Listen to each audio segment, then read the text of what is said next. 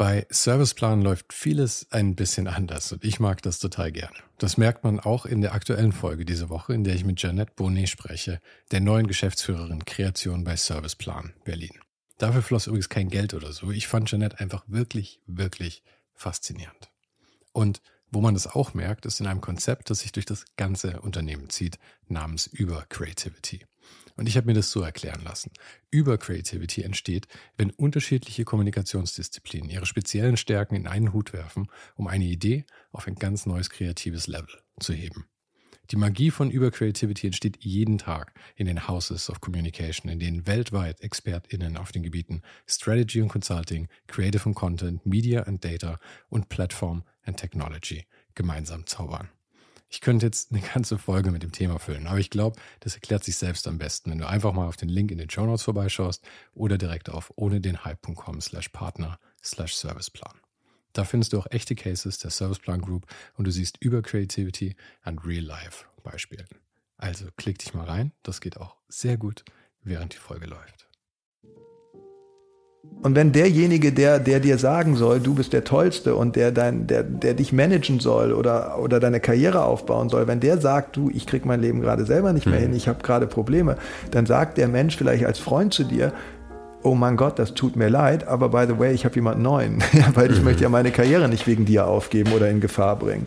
Und dann bist du so ein bisschen natürlich auch in dem Ding, dass du den Leuten nur noch was vorspielst, wer du eigentlich bist. Ne? Also, weil dieses Foto, äh, was ich da meinte aus diesem Artikel, der, äh, wo, wo der dieser Kraftwerktext da irgendwann, da gibt es ein Foto von mir, da war ich volle Pulle auf Psychopharmaka und der, derjenige, der das mit mir halt geführt hat, dieses Gespräch, redet halt dann da in dem, in dem, in dem Gespräch halt äh, äh, darüber, wie toll ich bin, was für ein Medienprofi bin und was für ein prädestiniertes Neidobjekt ich bin. Ich war einfach ein, ehrlich gesagt, wenn man hinter die Kulisse geguckt hat, ein armes, kaputtes Würstchen zu der Zeit. Ja.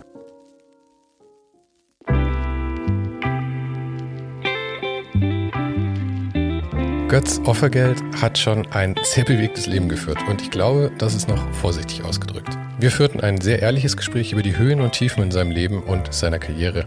Vom Tennisplatz über den Laufsteg zur Zusammenarbeit mit den ganz Großen der Modeszene, dann der Absturz bis hin zur vorübergehenden Obdachlosigkeit und dann wieder zurück nach ganz oben mit seinem Verlag Off One's Rocker und dem OOR Studio. Er ist ziemlich bekannt in der Designszene, heute wahrscheinlich vor allem als der Verleger diverser sehr erfolgreicher Magazine wie Numero Berlin und Fräulein, aber auch als Creative Director für Kampagnen und Shoots für High Fashion und Luxury Brands. Wir nahmen uns heute mal richtig Zeit und auch wenn er das sonst nicht so gerne tut, sprachen wir eben über seinen Werdegang, die schwierige Schulzeit, darüber, wie er zum Modeln kam, über seinen Kontakt zu Menschen wie Versace, Alexander McQueen und Heide Ackermann, über seine Zeit als Headstylist für MTV aber eben auch viel über Persönliches, wie die Zeit, in der er mit dem Druck einfach nicht mehr klargekommen ist, dem anschließenden Aufenthalt in einer Klinik und darüber, wie es ist, zu scheitern und dann wieder mühsam aufzustehen. Aber außerdem ging es auch um Elektroautos, Gleichberechtigung, um die Zukunft von Magazinen und seine Zusammenarbeit mit ein paar anderen Personen, die schon hier im Podcast waren, wie Mario Lombardo, Mike Meri und Mirko Borsche. Die Folgen findest du natürlich immer noch im Archiv. Falls du den Podcast noch nicht abonniert hast, ist jetzt der beste Zeitpunkt dafür. Jede Woche ein offenes und ehrliches Gespräch mit Menschen aus Design, Kunst und Kultur. Abonniere den Podcast also jetzt gleich kostenlos direkt dort, wo du gerade hörst. Und dann gibt's auch noch die Newsletter am Wochenende. Fünf Tipps ohne den Hype. Jeden Sonntagmorgen. Den Link dazu findest du in den Show Notes und auf der Website. Genauso wie auch den Link zu meinem Patreon-Account, wo du mich dabei unterstützen kannst, diesen Podcast zu produzieren. Jetzt aber viel Spaß mit Götzopfergeld.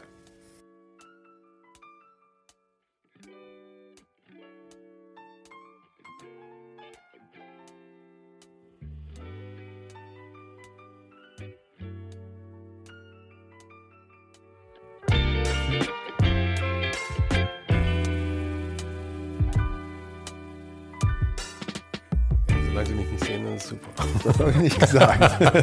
ich habe hab, ich hab ein Gesicht fürs Radio quasi. Das habe ich auch nicht gesagt. die, beste, die beste Stimme bisher, die ich im Interview hatte, glaube ich, war Mio Leclerc. Kennst du den? Mhm. Ja, hatte ich vor ein paar Folgen, war der erst dabei. Dieses Jahr auf jeden Fall. Und der macht ähm, so mit äh, AI, Kunst mhm. und so ganz abgefahrene Sache.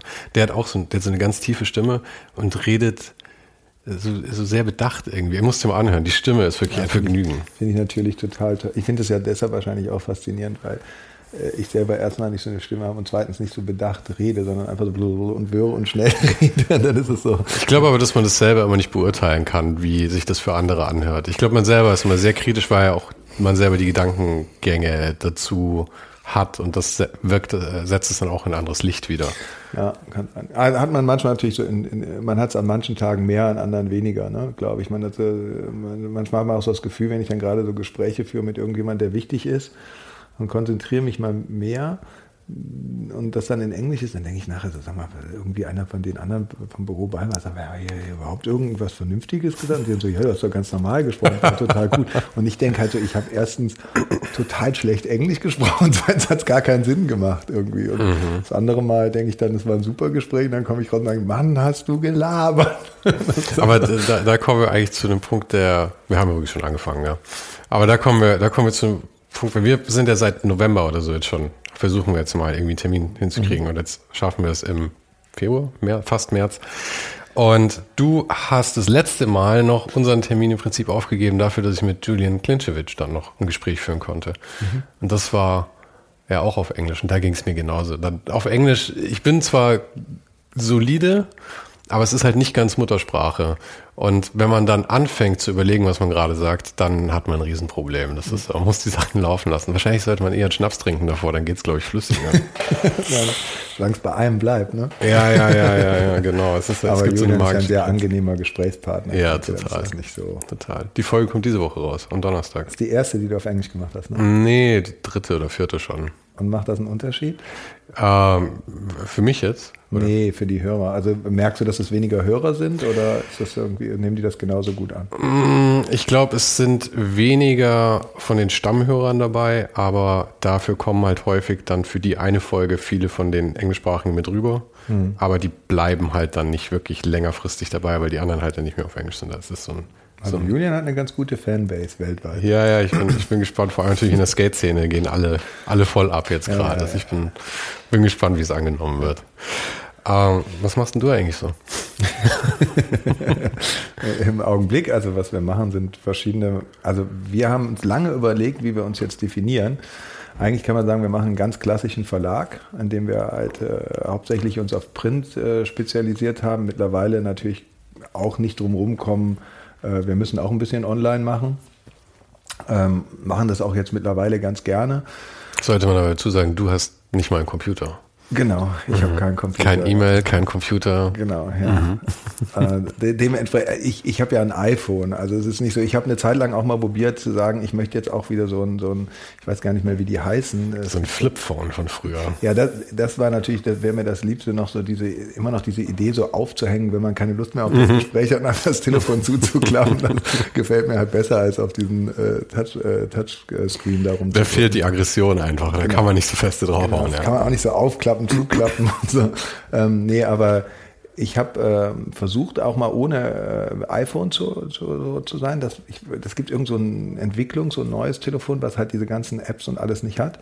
Ähm, das funktionierte aber dann natürlich nicht, weil ich halt äh, im Endeffekt dann genauso wie alle anderen dann doch in unserer Branche viel reise und so. Und dann merkst du natürlich, mal eben draußen zu sein, was zu googeln, ging nicht. Mal eben draußen zu sein, mir so einen Roller, einen Elektroroller zu mieten, weil ich mhm. irgendwo schnell hin wollte oder ein Auto oder weiß, weiß der Geier was. Ähm, äh, das ging natürlich alles nicht mehr. Und ich gucke mir natürlich auch Instagram an oder ich google natürlich auch auf äh, Sachen rum und das ging natürlich. Ja, Instagram wollte ich nämlich noch sagen, weil ich könnte es ja immer verherrlichen, weil ich es auch so toll finde, wenn jemand kein Handy hat oder sowas. Aber ich meine, auf Instagram hängst du schon eine Menge rum. Also da kriege ich immer sehr schnell Antworten, wenn ich dir schreibe. ja, ja, das stimmt. Ich gucke mir relativ viele Sachen da an. Aber das ist tatsächlich auch so ein Tool geworden. Ich habe das lange versucht zu ignorieren und mochte es auch nicht und habe auch sehr spät damit erst angefangen. Heute kann man sagen, zu spät, wenn ich das angucke, weil man doch damit, wenn man sowas macht wie wir, sehr viel Geld verdienen kann, theoretisch. Mhm. Aber ähm, da habe ich den Zug dann doch ein bisschen verschlafen.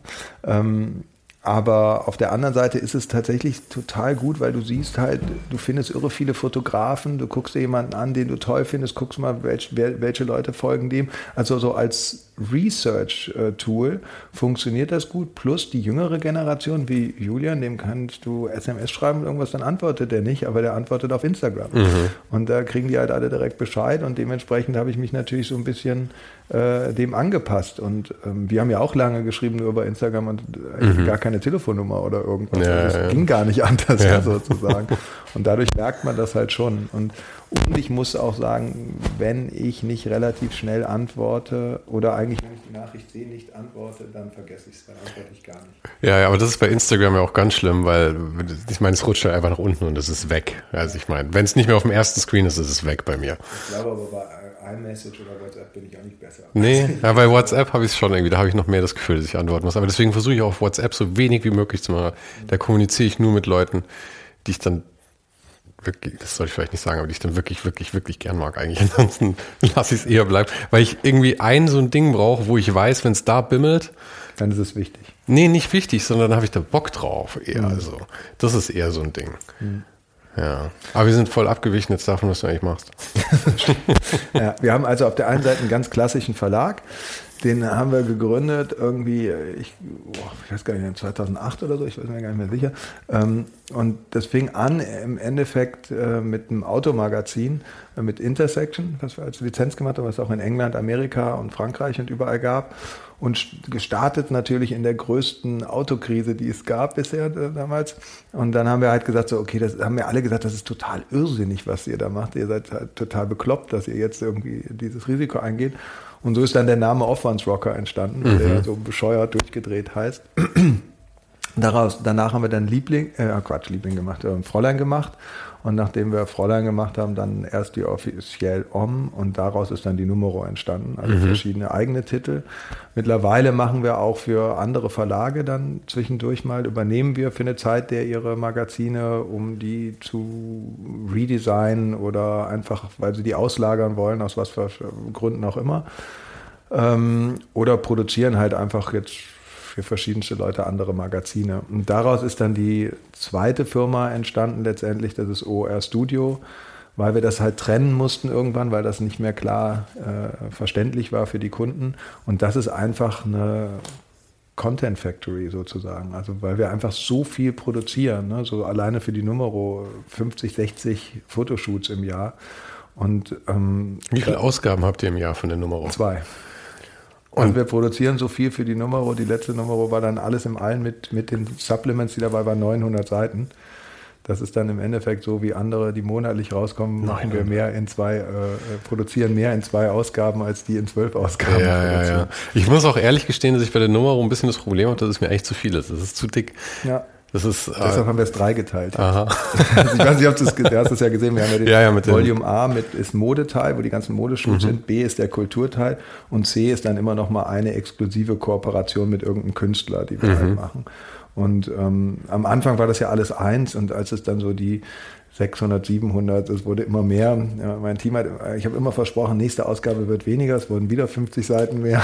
Mhm. Kam dann einfach nur noch die, ging es einfach gar nicht mehr anders, außer das äh, in drei Teile zu machen, weil das kann, kann man einfach nicht mehr handeln. Ne? Aber wird es verkauft als eins in ja. drei Teilen dann? Ja, ist eingeschweißt ist es komplett eins. Also du hast A, mhm. B, C ist immer eine Ausgabe. sind dann, und plus da drin liegen also Beileger drin, manchmal auch nochmal Supplements. Das wird jetzt bei der neuen Ausgabe auch viel sein. Von einem, da wird ein Comicbuch dabei sein, ein, ein Punk-Scene und so weiter. Also ganz verschiedenste Sachen. Eine CD haben wir, wollen wir wieder machen. Mhm. DVD vielmehr.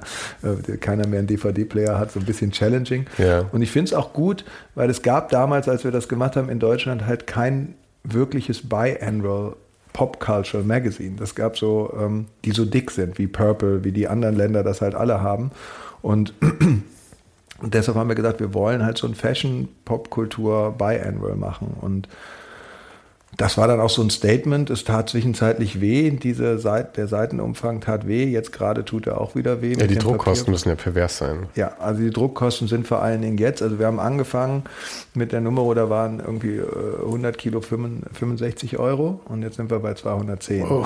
Also ne, fürs Papier. Das, mhm. ne, auch dank Corona natürlich. Mhm. Ähm, äh, die, die, die, Papierhersteller wollen alle lieber Packaging herstellen, ähm, als jetzt Papier herzustellen. Einige sind auch pleite gegangen. Und jetzt, ja, wenn du kleine Sachen machen willst, wie schöne Kunstbücher, dann kriegst du einfach gar kein Papier mehr. Du musst mhm. ein halbes Jahr im Voraus Papier bestellen. Und wenn du es dann kriegst, wird dir erst der Preis genannt. Mhm. Also du kriegst nicht mal, wenn ich jetzt, äh, wir haben im Dezember Papier bestellt jetzt für, äh, fürs erste Halbjahr. Und du kriegst halt dann, wenn es geliefert wird, erst den Preis. Das heißt, kann, du darfst einen Blankoscheck schreiben eigentlich. Genau. Kann auch sein, dass es dann 300 schon kostet. Shit, okay. Und das hat schon, ne, also diese, dieser Preis. Was für eine Auflage habt ihr denn für die Nummer?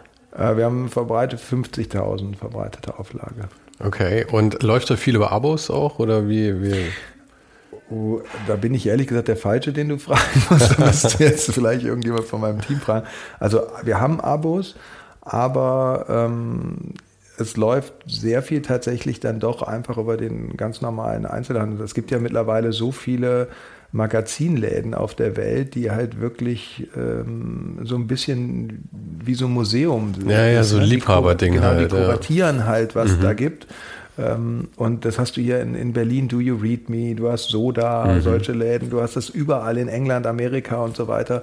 Und da werden halt in, in, in einigen paar Läden doch extrem hohe äh, äh, Copy-Auflagen äh, verkauft. Ne? Also da sind wir schon erstaunt oft, wenn man dann so sieht, wie so ein kleiner Laden wie Do You Read Me, wie, viel, wie viele Magazine die verkaufen. Aber schau, das hätte ich nämlich gar nicht gedacht. Ich habe immer gedacht, wenn du in so einem Laden bist, das äh, ehrt dich, dass du ein schönes Magazin machst, aber du mhm. verkaufst wahrscheinlich nicht so viel nee, darüber. Da verkaufst du wirklich gut. Mhm. Also diese, diese Sachen. aber gibt es da drei Titel drin, die gut verkauft werden und der Rest hat alle scheiß Auflagen oder verkaufen alle einigermaßen da drin? Da müssen wir die fragen, das weiß ich nicht. Aber, aber ich würde schon davon ausgehen, dass das halt so eine Speerspitze ist, an der ihr da irgendwie steht. Ja, aber es gibt natürlich, es gibt natürlich auch nicht so viele. Ähm, es gibt ja im Endeffekt nicht so viele Titel, die da, die diese Relevanz haben. Ne? Und da haben wir in Deutschland die 032C und dann haben wir uns so. Und im Endeffekt ist es ja so, daneben hast du dann im Ausland, in, in Paris hast du halt Purple, da hast du äh, Double, Self-Service und sowas, das sind auch nicht hunderte Magazine. Und dann hast du in Holland Fantastic Man, Gentlewoman und so, das sind ja nicht hunderte Magazine, die, mhm. die, da, die da rumliegen in diesen Läden. Und da muss man schon sehen, dass auch gerade die junge Generation, die, für die hat Print eine ganz andere Bedeutung bekommen. Ne? Print ist schon wichtig, wenn es, eine, wenn es ein Sammlerobjekt ist. Die kaufen das ja auch, um es äh, ähm, zu sammeln. Wir haben ja, wir haben ja, wir haben, wir haben Käufer in Australien und weiß ich nicht was, die bezahlen Unsummen an Shipment, um so ein mhm. vier Kilo schweres Magazin zu bestellen und wollen das dann haben. Wir haben Kunden oder auch Leute, die hier Praktika gemacht haben, die kamen dann irgendwann zu mir und haben gesagt, ja, äh, Götz, darf ich bitte dieses und dieses Magazin haben? Dann habe ich gedacht, ich denke, du hast das schon. Und dann meinte sie, ja, ja, aber mir fehlen die zwei Cover. Und dann meinte ich, was meinst du denn, die fehlen die zwei Cover? Wir haben 14 verschiedene gemacht. Dann meinte ja, die zwölf habe ich, aber die zwei fehlen mir noch. Und dann haben die wirklich Leute mhm. 10, 12, 14 Mal dasselbe Heft da stehen, nur mit anderen Covern weil die jedes Cover haben wollen. Wir haben dann so Good Times in, in, in, in England, auch ein super Laden für uns. Die haben immer alle Covers. Sobald eins ausverkauft ist, bestellen die das nach. Und das ist natürlich so, oder in New York siehst du auch diese Volume Cs, gerade diese Künstlersachen, die kosten da teilweise in diesen Second-Hand-Buchläden 200, 300 äh, Dollar, ne, die, weil die halt dann so Sammlerwert bekommen. Mhm. Aber sag mal, was, was, was, hast du sonst noch für Titel? Weil ich würde gerne einmal kurz einen Überblick kriegen, weil es ist halt verdammt schwer. Du hast diese zwei Firmen, du hast zig Titel da drin, du machst dann irgendwie für Johann noch das Magazin und das mit der anderen Das Firma. haben wir einmal jetzt gemacht. Okay. Das war so aus äh, Kooperation haben wir einmal mit Johann das, die, das, die König-Ausgabe gemacht. Mhm. Das macht er also selber, das haben wir gastkoortiert, weil ich einfach die Sachen, die Johann und, und die, die da auf die Beine stellen, halt total spannend finde. Und ich generell so Grenzgänger mag wie Johann. Deshalb fand ich das halt toll, das auch mal zu machen und aus unserem Blickwinkel so ein bisschen zu zeigen, was ist eigentlich so die, die Königwelt, ne? Weil mhm. der ja viele, der ist ja da offen. Der macht einfach alles, was gut ist, so wo er denkt, was gut ist und der hat da keine Scheu. Und das fand ich halt toll, dass der Kunstmarkt dadurch auch so geöffnet wird, weil der sonst sehr prätentiös ist und die Leute immer so Angst haben, Neues auszuprobieren. Mhm. Und davor hat ja Johann relativ wenig Angst. Ja, ja, ja. Johann ist ja auch also ein. Äh, ich meine, er ist halt auch einfach ein verdammt guter Verkäufer und bringt das halt mit rein und bringt damit aber Zugänglichkeit in diese Kunstszene, finde ich dann auf einmal, weil er halt das aufmachen will. Ja, aber ich gl glaube, das ist eigentlich der wirkliche Drive dahinter, ist natürlich so auch die, die, die, die Kunst jedem nahezubringen. Mhm. Ne? Auch zu sagen, so, ich meine, äh, Rifik Anadol oder sowas, das sind ja Popkonzerte gewesen in der Galerie. Da, da, stehen ja die Leute an wie im Club hier in Berlin. Ne? Mhm. Also das ist, und, und das ist ja toll wo andere Galerien halt, äh, wenn du da reinkommst, die, du erstmal deine äh, Bankauszüge zeigen musst und erstmal, wenn du ein Bild angucken willst oder eine Info haben willst, erstmal sagen musst, wie viele Bilder du schon in deiner Sammlung hast und welche Künstler. Ja? Mhm. Und das ist bei Johann halt halt nicht so. Also der, und, und das finde ich eine, etwas sehr Positives letztendlich. Ich glaube, dass Kunst jedem zugänglich sein sollte. Das sollte nicht nur einer kleinen elitären Gruppe. Ja, wobei es natürlich äh, auf ankommt, welche Künstler es gerade sind. Aber Johann hat also damals mir auch schon gesagt, dass schon auch eine gewisse Verantwortung dem Künstler gegenüber natürlich hat, wem er dann was verkauft. Ja, das, das ist wieder was anderes. Es geht ja, ja, nicht nur ums Verkaufen. Es gibt ja bestimmte Regeln, die, die, die da sind. Wenn der jetzt wo das halt hin soll. Ich meine, er sagt ja immer, sein Auftrag ist, die Leute ins Museum zu bringen. Genau. Also es ist ja nicht so, wenn ich jetzt, ne, äh, Johann und ich äh, verstehen uns gut und so, aber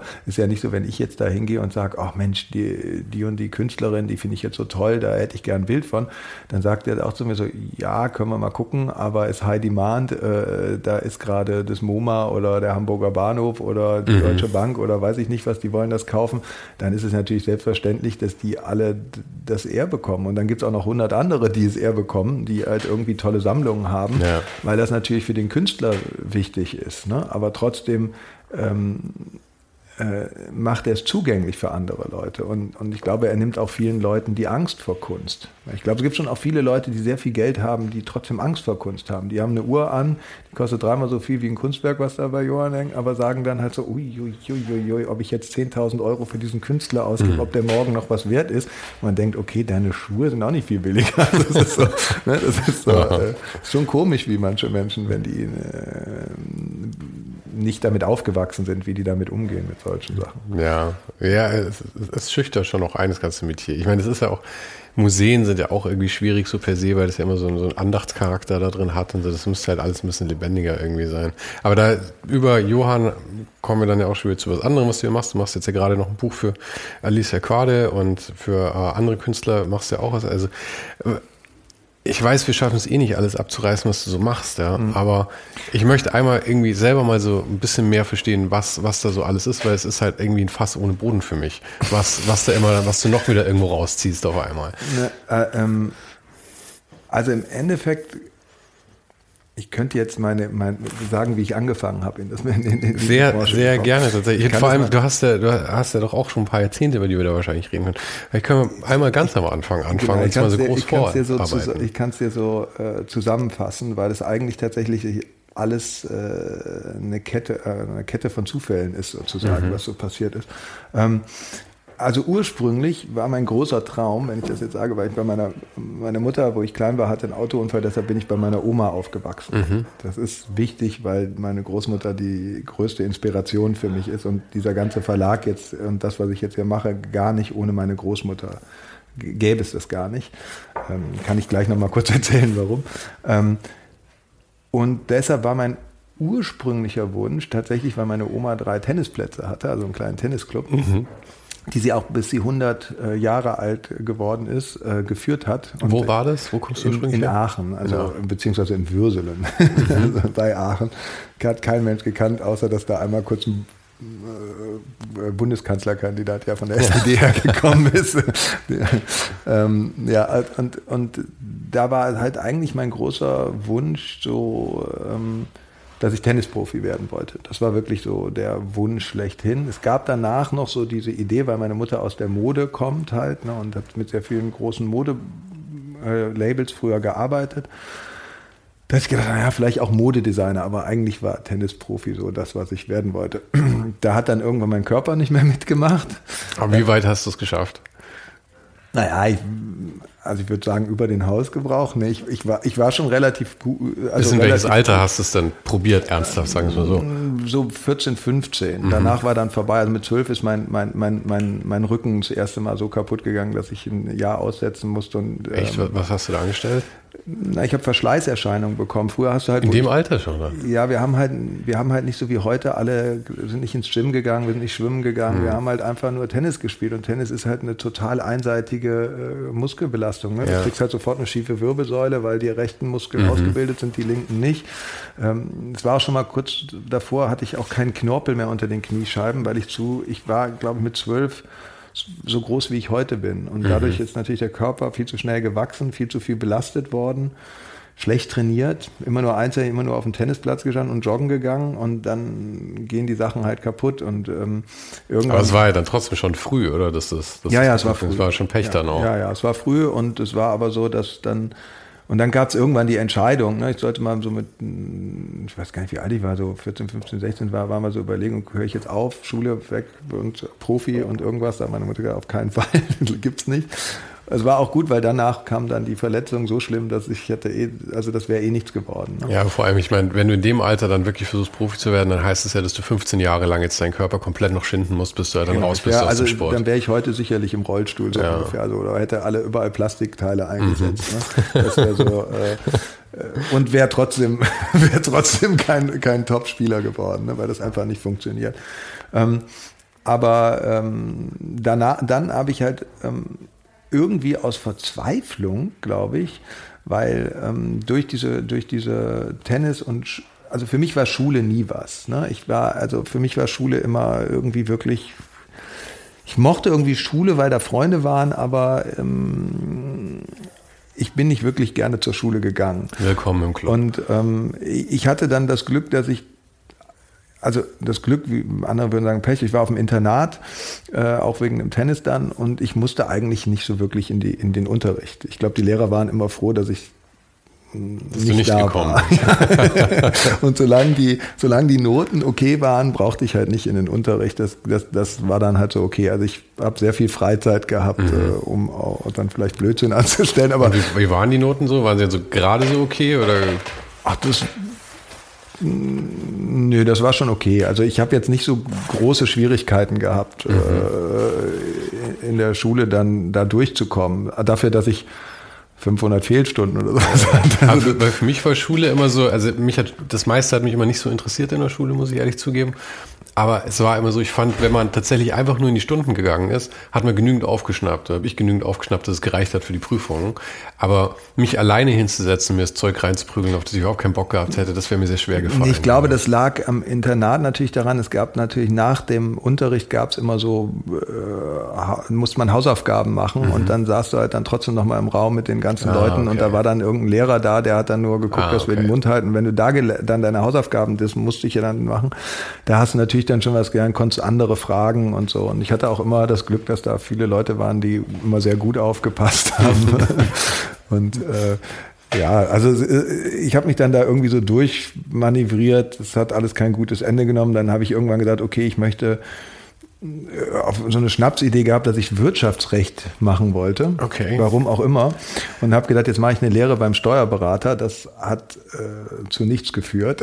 also, außer vielleicht heute so ein Grundverständnis, was ich denke, was, was ich erstaunlich finde, dass das nicht allen, in, zumindest die auf dem Gymnasium war, beigebracht werden, weil wenn ich so viele junge Leute sehe, die zu uns kommen, selbstständig werden, die wissen alle nicht, wie so eine Steuererklärung Ja, ja, aber das, das finde ich, das finde ich ist auch wirklich ein Riesenproblem im Gymnasium. Dir wird halt absolut keine Lebenskenntnisse beigebracht. Genau. Also zero. Ja. Kommst du raus und wie du sagst, du hast keine Ahnung, dass du eine Steuererklärung machen sollst, wo du eine Versicherung herkriegst, welche du brauchst. Genau, du bist schon eigentlich äh, halb im Knast ja. äh, aus Unwissenheit so ungefähr. Lebens, lebensunfähig. Und das Einzige, was dich rettet, ist, dass du vielleicht einen Job kriegst, mit dem du dir einen Steuerberater leisten kannst. Genau, ja, genau. Ja. Das, deshalb sind Steuerberater auch so wichtig, weil die Leute mhm. so unfähig erzogen werden. Aber ähm, Genau, also dann habe ich das kurz probiert, das war dann überhaupt nichts. Und ich hatte zu der Zeit, ähm, wir hatten einen, ich hatte einen Ziehbruder, ähm, der, ähm, der war bei mir im Internat und der hatte sehr große Probleme mit seinem Vater, nachdem seine Mutter gestorben ist. Und äh, irgendwann habe ich meine Mutter gefragt und habe gesagt, du, wie ist denn das, wenn wir so ein, wenn du noch ein Kind hättest irgendwie? Ne? Und dann, dann hat sie, was ist das für ein Quatsch? Und dann habe ich ja halt gesagt, ja, der ist hier, kann er nicht mitkommen.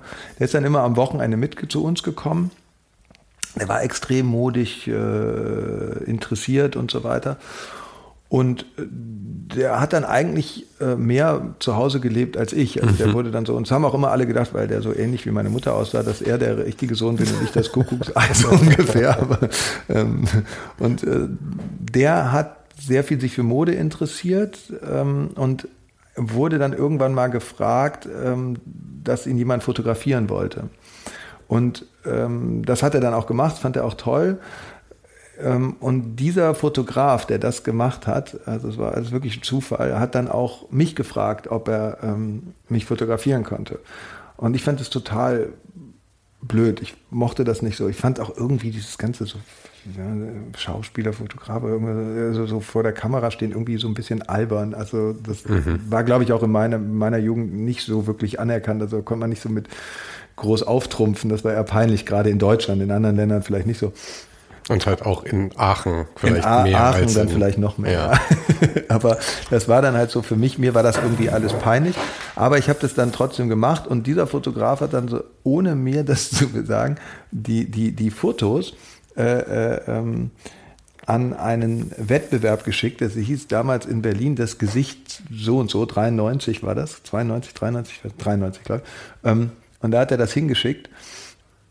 Und dann haben die mich tatsächlich angerufen und haben gesagt, hey, willst du nach Berlin kommen, willst du hier mitmachen? Und ich so, hm, irgendwie weird. Und dann bin ich da hingekommen, habe zur damaligen Zeit, wie gesagt, ich hatte auch viel Blödsinn im Kopf, habe ich dann äh, äh, mit einem Freund hingefahren, sind wir da ins Hotel gegangen, haben tatsächlich an dem Abend da vorher äh, und an dem Tag, wo dann, wo man sich da vorstellen musste, haben wir ganz viel gekifft. Wie alt warst du da jetzt? Da war ich 18, 17, mhm. 18. Und dann bin ich eingeschlafen. und dann war der ganze Event vorbei. und dann kam ein Typ, der da war bei, der, bei diesem Event, der war selber, kenne ich bis heute, also ein ganz durchgeknallter Vogel, also ganz nett. Der hat dann gesagt, oh, das fand er so witzig, dass ich dann so das gar nicht erst und hat gesagt, komm mal mit. Und der hat mich dann da irgendwie tatsächlich so gesagt, der ist super, der ist witzig, den müssen wir haben und dann in diese Endrunde da mit reingenommen. Hintenrum nochmal so Wildcard Ja, ja, der hat mich einfach nochmal dazugestellt. Ja, da war so die Endausscheidung dann dazugestellt und schwuppdiwupp war ich dann auf Mauritius und habe dann dieses Ding gemacht. Und dann sollte ich halt. Also du hattest das Ganze tatsächlich dann gewonnen? Nee, nee, nicht gewonnen. Ich habe dann bin dann in dieser Endausscheidung. Und die gekommen. war auf Mauritius. Genau. Und dann, und dann, das war natürlich auch toll. Mhm. Und dann gab es hier noch eine Gala in Berlin und dann bin ich da unter die letzten drei gekommen. Und dann haben mich halt eine Agentur aus Paris und aus Italien gefragt, ähm, ob ich nicht nach, äh, dass ich die Shows machen wollte und so. Und meine Mutter fand es natürlich toll, die kam ja aus der Mode und, und, mhm. so mit, mit, mit Laurent Dior gearbeitet. War dann so, oh ja, ist doch toll und so. Und dann hat nochmal ihre alten Träume vielleicht so gesehen. Und du wolltest ja auch eigentlich in die Mode, hattest du irgendwie. Genau, aber nicht, nicht, nicht vor die Kamera. Ja, ja. Ne? Ich fand immer. Aber zumindest warst du näher dran genau. als mit dem Wirtschaftszweig. Genau, und es war so, war dann auf einmal so, dass man gedacht hat, Mensch, irgendwie cool, das öffnet einem Türen. Und dann bin ich da auch hingegangen, aber irgendwie habe ich so einen Drang auch manchmal, äh, wenn man so Chancen kriegt, die auch so ein bisschen zu strapazieren. Mhm. Also was ich dann gemacht habe, war, ich bin hingefahren und hatte dann die Idee, ja, jetzt bin ich hier in Mailand, jetzt rasiere ich mir einfach die Haare ab. Mhm. Dann habe ich mir komplett alle Haare abrasiert und so und stand dann da und dann haben halt die, die, die Agentur gesagt, oh mein Gott, und dann hat die, aber der eine von der Agentur gesagt, das ist genau, das ist viel toller. Und ich habe so gedacht, hä? Ich versuche das gerade einzuordnen, weil Mitte, Anfang, Mitte der 90er war abrasierte Haare nicht so der, das war noch nicht so der Look, ja. Nee, da fing das aber an, tatsächlich genau da in diesem Jahr fing das an, dass deutsche Gabbana und diese ganzen mhm. Leute so Punks gemacht haben. Da wurden okay. so echte Punks genommen, da hat so grüne, gelbe Haare abrasiert. Und tatsächlich war es dann auch so, ich habe die Haare abrasiert, der eine, der Agenturchef hat gesagt, ich schmeiß den raus, der hat sie nicht mehr alle, er kann nach Hause fliegen und der eine Booker hat gesagt, nee, nee, der ist super, hat mich dann zu Deutsche Gabbana geschickt als allererstes, keine Fotos, kein nichts, stand dann da mit dem Ding und die haben direkt, oh super, haben mich gebucht. Passt rein. Genau, und dann habe ich tatsächlich ich glaube, 14, 15 Shows gemacht in Mailand. Echt? Also alle, alle, Shows gemacht mit der Glatze, wo keiner mit gerechnet hatte. In was für einem Zeitraum? In, in diesem ersten Showsaison, in der ersten okay. Woche. also fast alle großen Shows. Und das war dann so, dann habe ich das zwei, drei also Saisons gemacht, aber ich fand das total, ich fand es wirklich schlimm. Ne? Verdient also man da gutes Geld mit? Nee. Nee. nee. Verdienst, also als Mann verdienst du nur Geld, wenn, also früher, heute mhm. verdienst du, glaube ich, gar keins mehr, aber ähm, früher hast du halt Geld verdient, ähm, wenn du äh, die Shows gemacht hast, dann hast du gute Editorials gemacht. Und wenn du gute Editorials gemacht hast, hast du ein paar Kampagnen bekommen. Die wurden auch noch nicht so richtig gut bezahlt.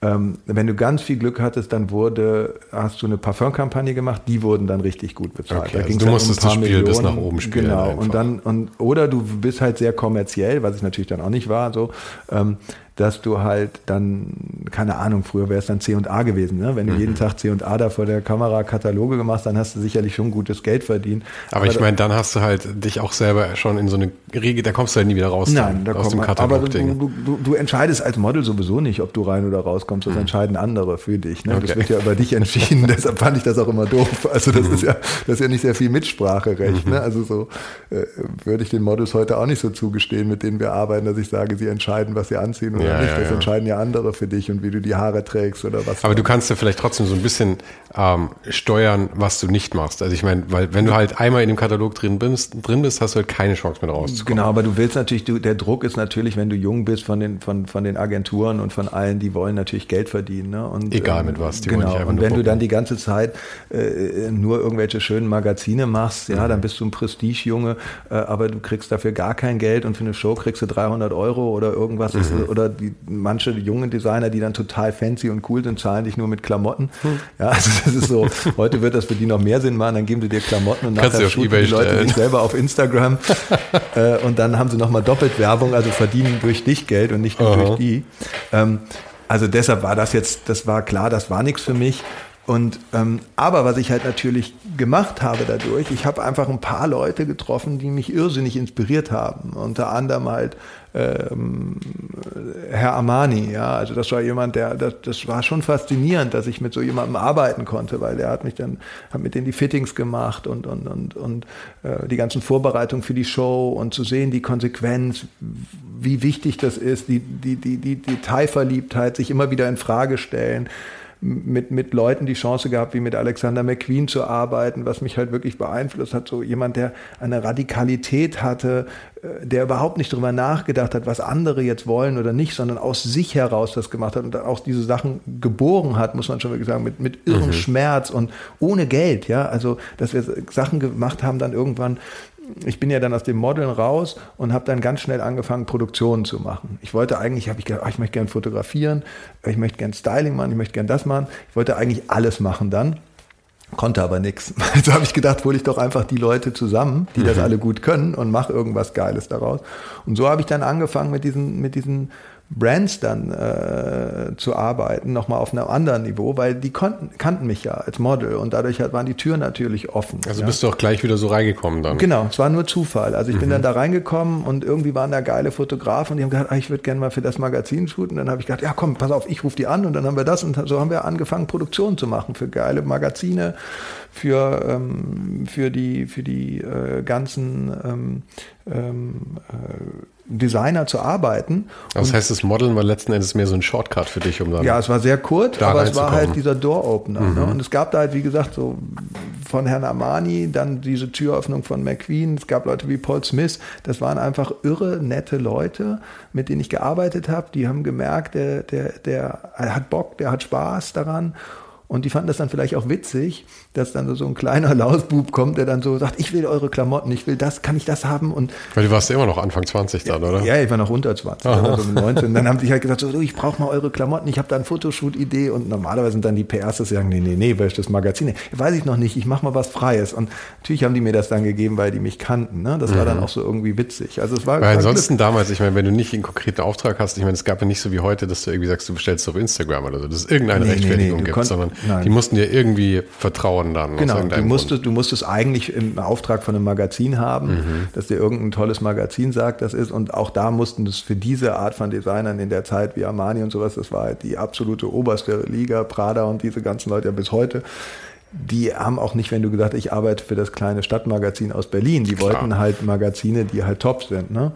Ähm, dadurch bin ich aber auch letztendlich äh, äh, nach Paris gezogen, habe dann da eine Zeit gelebt und ähm, dann war wieder ein Zufall. Dann ist meine damalige Freundin, hat dann gesagt, sie will nach Berlin ziehen und wollte hier dann Fotografie studieren.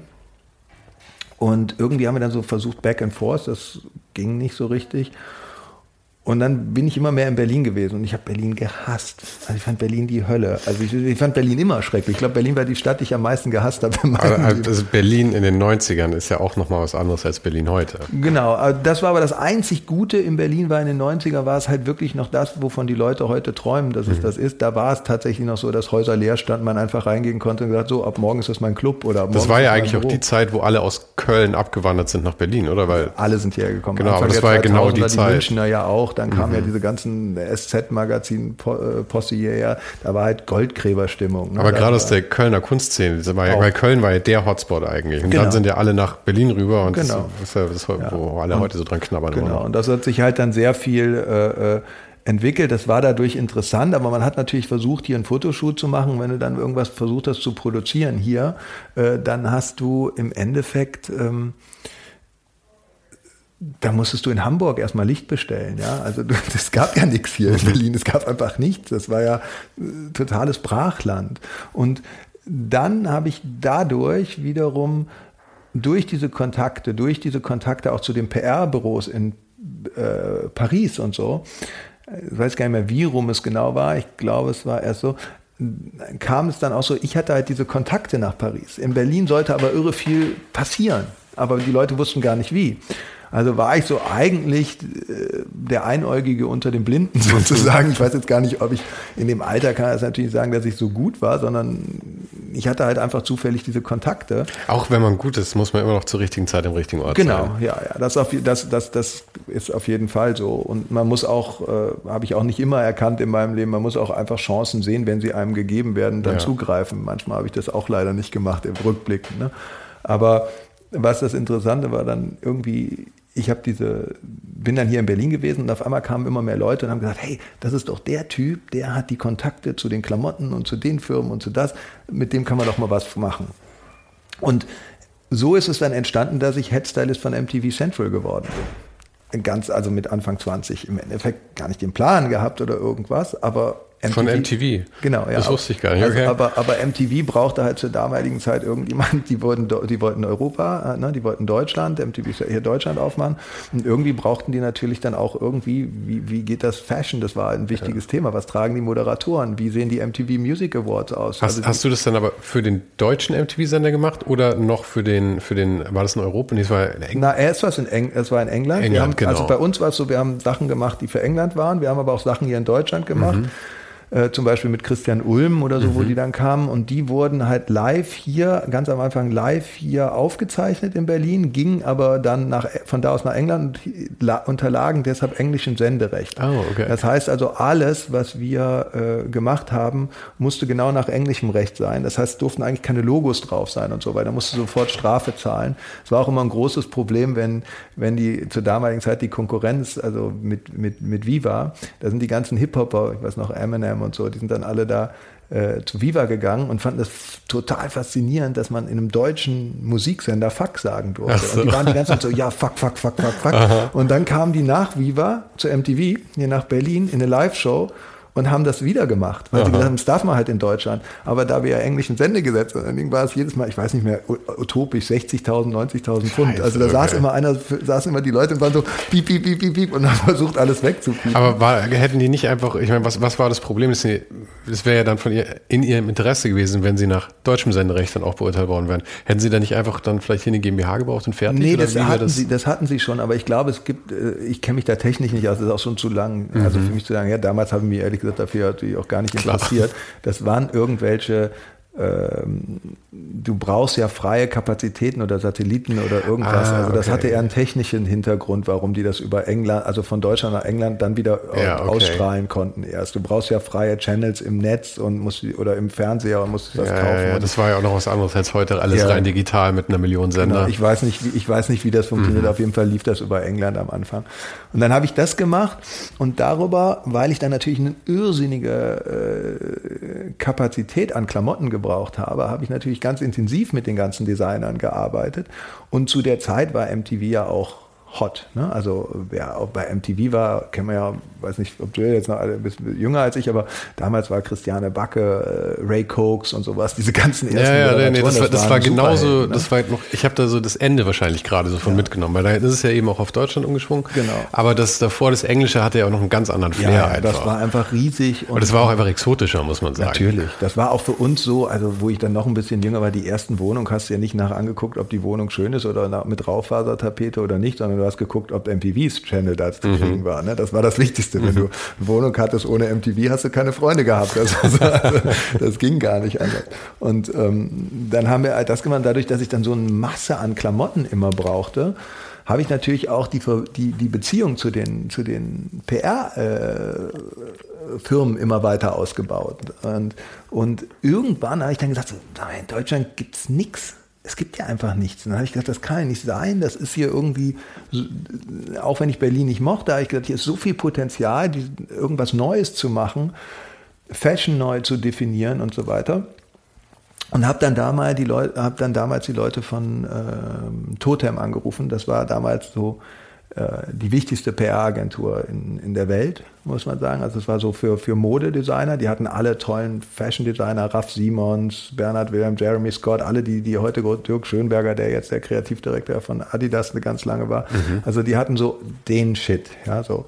Und ähm, die habe ich dann angerufen und habe gesagt, Leute, lasst uns ein Büro in Berlin zusammen aufmachen.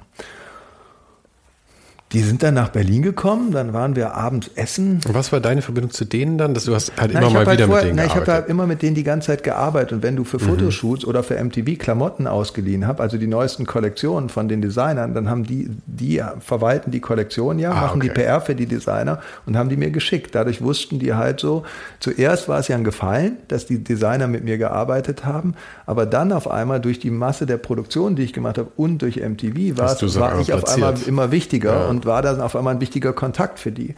Und da es in Deutschland halt nicht viel gab zu der Zeit, da gab es halt das, dann gab es irgendwann die Style and the Family Tunes, die so die Vorreiter waren als Magazin, die alles äh, geöffnet haben, gab es halt SZ-Magazin und es gab die deutsche Vogue, ja, und daneben gab es mal Männer Vogue oder GQ, das hat sich so abgewechselt, aber sonst gab es in Deutschland nichts. Ne? Und deshalb war Deutschland war immer der drittwichtigste Markt für, für den Verkauf.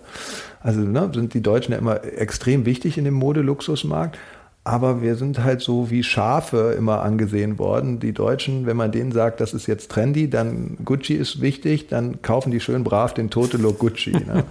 Und ich erinnere mich, ich habe, weil ich mit Tom Ford nämlich da zu einer Zeit lang, also etwas später gearbeitet habe, äh, das war sogar zur selben Zeit, haben, hat, war der mal mit in München und da haben die halt, hat er irgendwas gesagt so, oh, I wish I would sell less sometimes, ne? so, weil er halt gesehen hat, die Leute, die einfach nur so stumpf mhm. tote Looks tragen und gar keine eigene Persönlichkeit mehr haben. Und ähm, äh, das war natürlich so dieses, dieses Problem. Es gab keinen Zugang nach Deutschland. deshalb habe ich dann diese PR angerufen und die war natürlich in ihrem Höhenflug, weil die so groß waren und so gut waren, dass die hierher gekommen sind, haben sich mit mir an den Tisch gesetzt, fanden mich dann irgendwie wahrscheinlich auch lustig ne, so, oder überzeugend und haben dann so einem kleinen Scheißer auf gut Deutsch von Anfang 20 gesagt so, ja, let's do it. Und dann, aber du sagst immer lustig, aber ich, es, wenn wir ehrlich sind, das kann es nicht gewesen sein. Die müssen dich halt cool gefunden haben, oder? Ich meine, die müssen halt gedacht haben, ja, du glaube, bist halt, die Person, die das transportieren kann. Genau, ich glaube, ich war halt einfach so äh, ähm, zu dieser Zeit halt auch noch so durchs Tennis und durch diese ganzen Sachen, die ich halt gemacht habe, äh, plus, dass ich glaube, wie generell jüngere Männer sind, man ist halt bis zur Hutschnur voll mit Testosteron und denkt, man, mhm. man ist un unbreakable, so ungefähr. Ne? Und ich glaube, das war auch schon so ein bisschen das Ding. Ich, ich, ich habe zwar Schiss gehabt vor den ganzen Sachen und habe auch dann die angerufen und als sie gesagt haben, die kommen und wir besprechen das, habe ich mir fast in die Hose gemacht. Aber ja gut, dann kam ich halt nicht mehr raus. Da musste man es auch durchziehen. Ne? So, und, du konntest und, es verstecken dann. Genau, man macht sich auch nicht so viel. Ähm, ich glaube, diese, diese, diese Angst, äh, entlarvt zu werden, dass man das doch nicht vielleicht kann, ist größer wie ähm, äh, wie, es, wie, wie vor dem eigentlichen Machen. Ja, also du willst es ja auch machen. Du, du ziehst dir ja einfach zu große Schuhe an und die sind halt zu groß und du weißt, die schluppen, aber da musst du jetzt auch drin laufen. So. Und das, das, das will man dann auch nicht zugeben, dass die zu groß sind, sondern man will das auch durchziehen. Und wir haben das dann halt gemacht, tatsächlich, hier dieses Büro aufgemacht. Und damit waren wir so die, die Ersten, die halt hier in Berlin Mode hergebracht haben nach Deutschland. Dann auf einmal einen Showroom hatten, wo halt hier auch neu, Fotografen und sowas. Ne, unter welchem Namen lief das? Auch unter Totem, Giro okay. Totem äh, Berlin. Und das war dann so diese, die, wir haben dann da eine Casting-Agentur zugemacht. Wir haben dazu eine Fotografen- und, und, und Make-up-Styling-Agentur äh, zugemacht, weil es ja keine Infrastruktur gab. Wir haben dann alles aufgebaut und haben dann halt hier von hier eigene Designer vertreten, haben Shows in, äh, mit, den, mit dem Pariser Büro zusammen die Shows gemacht, ähm, haben Fotoproduktion gemacht, haben halt sehr autark gearbeitet. Was dann passiert ist, und das ist so ein bisschen das, was du jetzt auch ähm, äh, vielleicht das gesagt hast, vielleicht war das auch mehr so, man kann es ja selber nicht so einschätzen. Ähm, wir wurden so groß auf einmal. Wir haben dann die Madonna Ray of Light Platte gemacht. Wir haben Madonna Pop Tournee.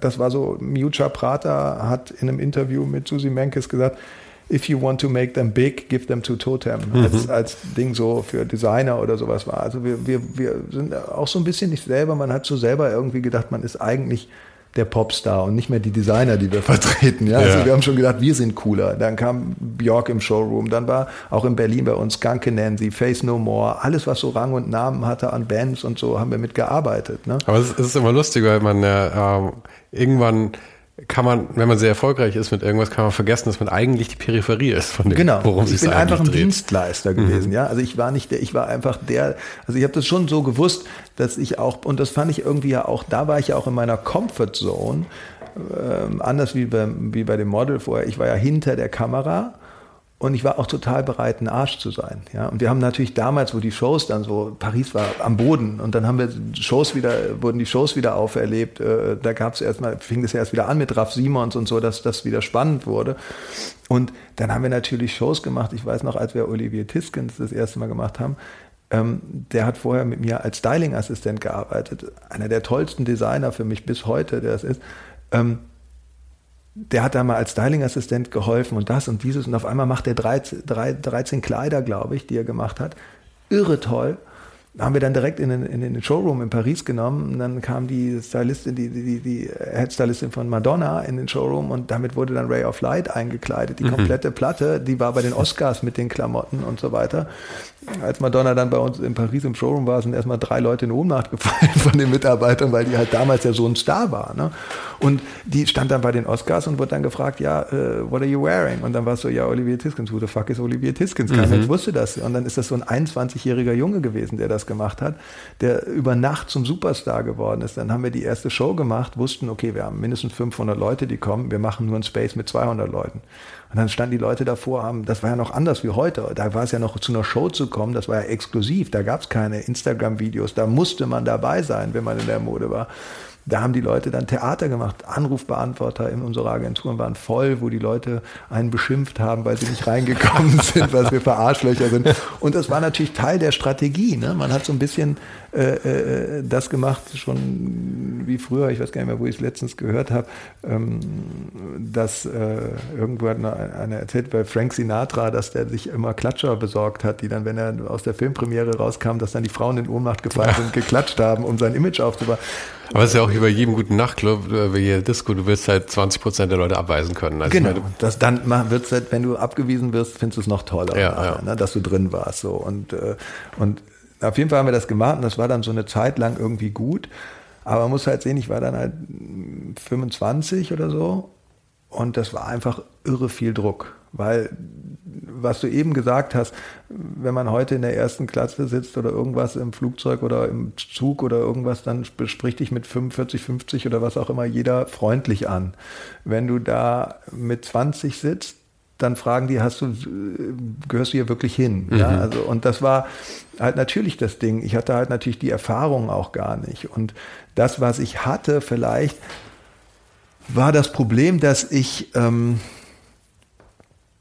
ohne mich selber richtig einschätzen zu können, glaube ich, irgendwie so, ein, so, eine, so eine Form, man könnte es positiv sagen, so was Leute zu motivieren ja, und, und Leute träumen zu lassen. Deshalb haben mir wahrscheinlich Leute vertraut auf der einen Seite. Auf der negativen Seite können wir sagen, das ist so ein bisschen wie Rattenfänger, wenn man es mir negativ ausstellen will. Das ist so einer, der erzählt dir, was du willst, so hören willst. Ähm, ein Freund hat damals mal gesagt, es ist so toll, wenn man zu dir kommt, man will man einen Porsche kaufen und dann geht man mit einem halben Schwein nach Hause und ist ganz glücklich. Und drei Tage später fragt man sich, warum man ein halbes Schwein im Kühlschrank hat. Also äh, das, das kann sein, dass das das Talent war, was ich vielleicht selber gar nicht so gemerkt habe, weil das, was ich gemacht habe, war einfach immer nur aus dem, aus dem Drang heraus. Ne? Also dass ich, ich, ich musste das machen, also ich wollte das, ich musste das machen. Es gab auch gar nicht die, die Entscheidung für mich, ob ich jetzt das so machen kann oder nicht. Aber ging es dir um, um die Materie, mit der du gearbeitet hast, oder ging es dir um den Erfolg? Nee, es ging mir um das, was ich mache. Mir geht es auch heute um das, was ich mache. Der Erfolg ist so, ich glaube, dass der Erfolg von, von alleine kommt. Ich, ich habe auch kein Problem jetzt mit auch so Konkurrenz oder sowas. Ich bin total, ich habe überhaupt kein Problem, früher auch nicht gehabt, oder wenn du andere Sachen guckst, so Leute zu sagen, wenn jemand wie Jörg Koch oder so 032C, dass die ein super tolles Magazin machen, was die aufgebaut haben, sensationell ist oder so da habe ich überhaupt kein Problem mit, ja, weil ich immer schon gesagt habe, wo ich jung war, das kommt, glaube ich, durchs Tennis. Ich lerne lieber heute als morgen, wenn andere besser sind als ich und wenn ich nicht gut genug bin, weil dann kann ich was Neues machen. Ja, aber ich habe auch keine Angst vor dem Wettkampf. Also es geht natürlich darum, wenn ich jetzt sage, ich will den Kunden und der will den Kunden, dann gebe ich den nicht freiwillig auf. Aber wenn der andere ihn hat, gehe ich trotzdem, können wir trotzdem Bier trinken gehen. Das ist halt sehe das vielleicht alles immer so sehr wie im Sport. Ja, ja aber dafür braucht man ja schon einerseits ein gewisses Selbstbewusstsein, dass man schon auch der Meinung ist, dass man tatsächlich was, was macht, wo man ähm, sich nicht hinten anstellen muss bei denen, die man auch gut findet. Und auf der anderen Seite braucht man auch, ich weiß gar nicht, wie ich es bezeichnen soll, aber es ist ja so ein, ich weiß nicht, ob es eine gewisse Größe ist, aber es ist auf jeden Fall irgendwas, was, man jungen Leuten vielleicht nicht unbedingt andichten würde. Was ja, aber das liegt, glaube ich, daran, also ich war ja nicht nur, dass ich nicht gerne zur Schule, also nicht gerne zur Schule gegangen bin und auch nicht so musste, hatte ich auf der anderen Seite ja schon so, äh, was ich nicht gesagt habe, so eine Behinderung. Das ist auch lustig, was ich heute mache. Also ähm, ich bin halt, bin Legastheniker, ja, und das war schon auch schwierig für mich. Das war so ein Ding in der Schule vorlesen, wenn man Deutschunterricht hatte und ich habe mir dann was zurechtgestottert. Das war schon so, ähm, dass ich dann gesagt habe, äh, äh ich lese nicht, ich gehe und bin einfach rausgegangen. Ja, also das war schon, warum ich gesagt habe, viele Lehrer wollten auch gar nicht die Konfrontation, weil ich schon sehr rebellisch war dann und äh, also das, ich glaube, ich habe schon so eine so eine Zwiespalt. Ich bin bin da bin sehr socially awkward äh, so dass ich wirklich nicht gerne in der Öffentlichkeit rumgehe und gehe auch nicht auf Events und sowas. Das ist für mich wirklich extrem anstrengend. Das ist für mich auch schwierig. ein Albtraum. Äh, und und und ähm, wenn ich aber hingehe, dann gibt es auch Kunden, mit denen wir geredet haben, die dann sagen nach so einem Mittagessen irgendwie, ach, Herr Offergeld, Sie sind ja gar nicht so ein Arsch, wie wir gedacht haben. Also es gibt schon sehr viele Sachen. Mir ist auch bewusst, dass viele in der Branche äh, denken, dass ich ein Arsch bin oder arrogant Weil du nicht bin. so viel am Socializen bist dann. Ja, weiß ich nicht. Oder dass ich arrogant bin oder dass ja. ich das bin. Aber mich interessiert, man kann mich höchstens ignor ignorant dann vielleicht nennen. Ich, mich interessiert schon, was andere Menschen machen, sogar sehr. Und ich, ich, ich freue mich auch über tolle Sachen. Also ich meine, du siehst die ganzen Magazine und alles so. Ich, ich freue mich darüber, wenn Leute tolle Sachen machen. Und ich habe da auch sehr viel Respekt vor, wenn, wenn Menschen was Gutes machen. Wenn mich jemand fragt, wenn du mich jetzt fragst, wen und was findest du gut, da kann ich dir 100 Leute sagen. Dann kann ich ja aber auch ganz viele von denen sagen, dass die gut sind, aber dass ich sie menschlich vielleicht nicht mag. Und mhm. ich unterscheide das schon für mich sehr, was ich privat mache und nicht. Aber ähm, ich glaube, es ist bei mir so, dass das durchs Tennis kam. Durchs Tennis wusstest du einfach, du bist auf dem Platz und da wirst du gekämpft und hast das Ding. Und so habe ich halt das ganze Ding angenommen. Ich habe mir in die Hose geschissen bei den meisten Sachen, wenn ich mit den Designern da war. Ich habe mir äh, in die Hose geschissen, nachdem ich so ein Meeting gemacht habe. Aber ich habe dann halt gesagt, oh fuck it, jetzt machen wir es irgendwie. Ich bin in, in, in einen, also ich war mit 15, 16 so schüchtern, wenn ich mit Freunden mich in einen Club, für, für einen Club verabredet habe, dann äh, bin ich nicht reingegangen, mhm. wenn da keiner bei mir war. Bis mhm. heute mag ich das nicht. Bis heute muss irgendeiner von denen mit mir babysitten durch die Gegend fliegen, weil ich, weil ich, weil ich den Horror kriege, wenn ich irgendwo alleine hinfliegen muss. Ungefähr. Aber viele Leute verstehen ja auch nicht oder machen sich nie Gedanken darüber, dass Mut heißt nicht keine Angst zu haben, sondern was zu machen, obwohl man Angst hat. Genau, aber Angst ist schon ein sehr großer Antrieb von mir. Ne? Also Angst des, des Angst des Scheitern oder Angst das Ding zu tun, Angst nicht gut genug zu sein. Äh, auch jetzt bei den den, den Sachen, die ich heute mache. Immer noch? Schon, ja, ja? Sehr, ja, ja Aber hast du dich vor dir selber noch nicht genug bewiesen dann, oder was, was ist der Punkt dann dabei? Nee, ich würde auch, ich glaube auch, dass auch alle, die da draußen sitzen, ganz klar sagen und dass das vielleicht für manche sogar, die mir lange und eine engere Beziehung zu mir haben, sehr schwierig ist, weil ich sehr extrem bin. Also mit dem, ähm, äh, wie ich selber mich auseinandernehme als Mensch schon mal auf der einen Seite, aber auch die Arbeit, die ich mache. Hm. Also ist das schon für andere könnte ich jetzt wetten, dass ich rausgehe, dass jetzt da draußen die Leute sagen, sie finden es erstaunlich, dass ich nie zufrieden bin oder, oder mal sage, wow, was ich da geleistet habe, weil es aber wenn du. Das ist mein aber, eigener Maßstab und der ist, glaube ich, so, dass ich, dass ich den, den irgendwo gesetzt habe, dass ich ihn selber nicht definieren kann. aber du weißt es ja selber und du reflektierst ja offensichtlich sehr viel darüber. Und das steht ja dann eigentlich im, im Kontrast, dass das noch so, weil das ist ja so ein, so ein Selbstläufer dann, ja, dass man das sich selber nicht sagen kann, weil das habe ich jetzt auch gut gemacht. Also, ja. Und wenn du so viel darüber nachdenkst und dir das eigentlich klar ist, dann sind das ja zwei Sachen, die eigentlich gegeneinander gegeneinander arbeiten. Genau, aber das ist, ich glaube, dass das die Chance ist, aus der ich meine Kreativität halt auch äh, äh schöpfe, weil. Das heißt, weil, du möchtest das auch beibehalten eigentlich? Nee, das möchte ich nicht, aber ich glaube, wenn du, wenn du äh, sehr unsicher warst und, und in, in, der Schule das für mich alles sehr schwierig war, dann diese Sachen, wie, wie, wo gehöre ich hin? Und auf der einen Seite, ich brauche nicht kommen, weil mir viele Sachen sehr leicht gefallen sind. Auf der anderen Seite, meine Legasthenie wurde sehr spät erkannt. Das wurde auch sehr, äh, äh, sehr spät, ja auch in Deutschland erst anerkannt, mhm. dass das irgendwas ist. Ich, da muss ich kurz sagen, das weißt du wahrscheinlich selber, aber es ist wirklich auffällig, wie viele Leute, mit denen ich spreche, mir sagten, dass sie Legastheniker sind. Ja, das in, de, in dem Bereich. ich hatte keine andere Wahl. Als das, nee, ich glaube, das ist auch, das habe ich auch, äh, vorgestern hatte ich ein Gespräch mit ähm, Julian Riganti, der macht äh, so ein Fahrradding, das heißt 1000 mhm. Watt und tausend andere Sachen. Und der hat da auch drüber gesprochen und ähm, ich finde immer die Theorie ganz gut, dass das aber das wird ja immer als Schwäche ausgelegt, aber dass es halt nur eine Facette ist von einer anderen Herangehensweise und dass man halt auch lernt, anders mhm. zu agieren und man hat auch ähm, positive Dinge gegeben. Genau, also ich, das meine ich ja. Es ist, das ist ja die, die Source, aber dadurch ist natürlich in mir eine extreme Schüchternheit entstanden. Mhm. Und umgekehrt habe ich einen Vater, der, ähm, wo ich jung war, äh, egal was ich gemacht habe, also erstmal war er nicht da. Zweitens war es auch so, dass der, ähm, egal was ich gemacht habe, eigentlich der so hohe Maßstäbe hatte, dass es nie gereicht hat. Ja, also Lob.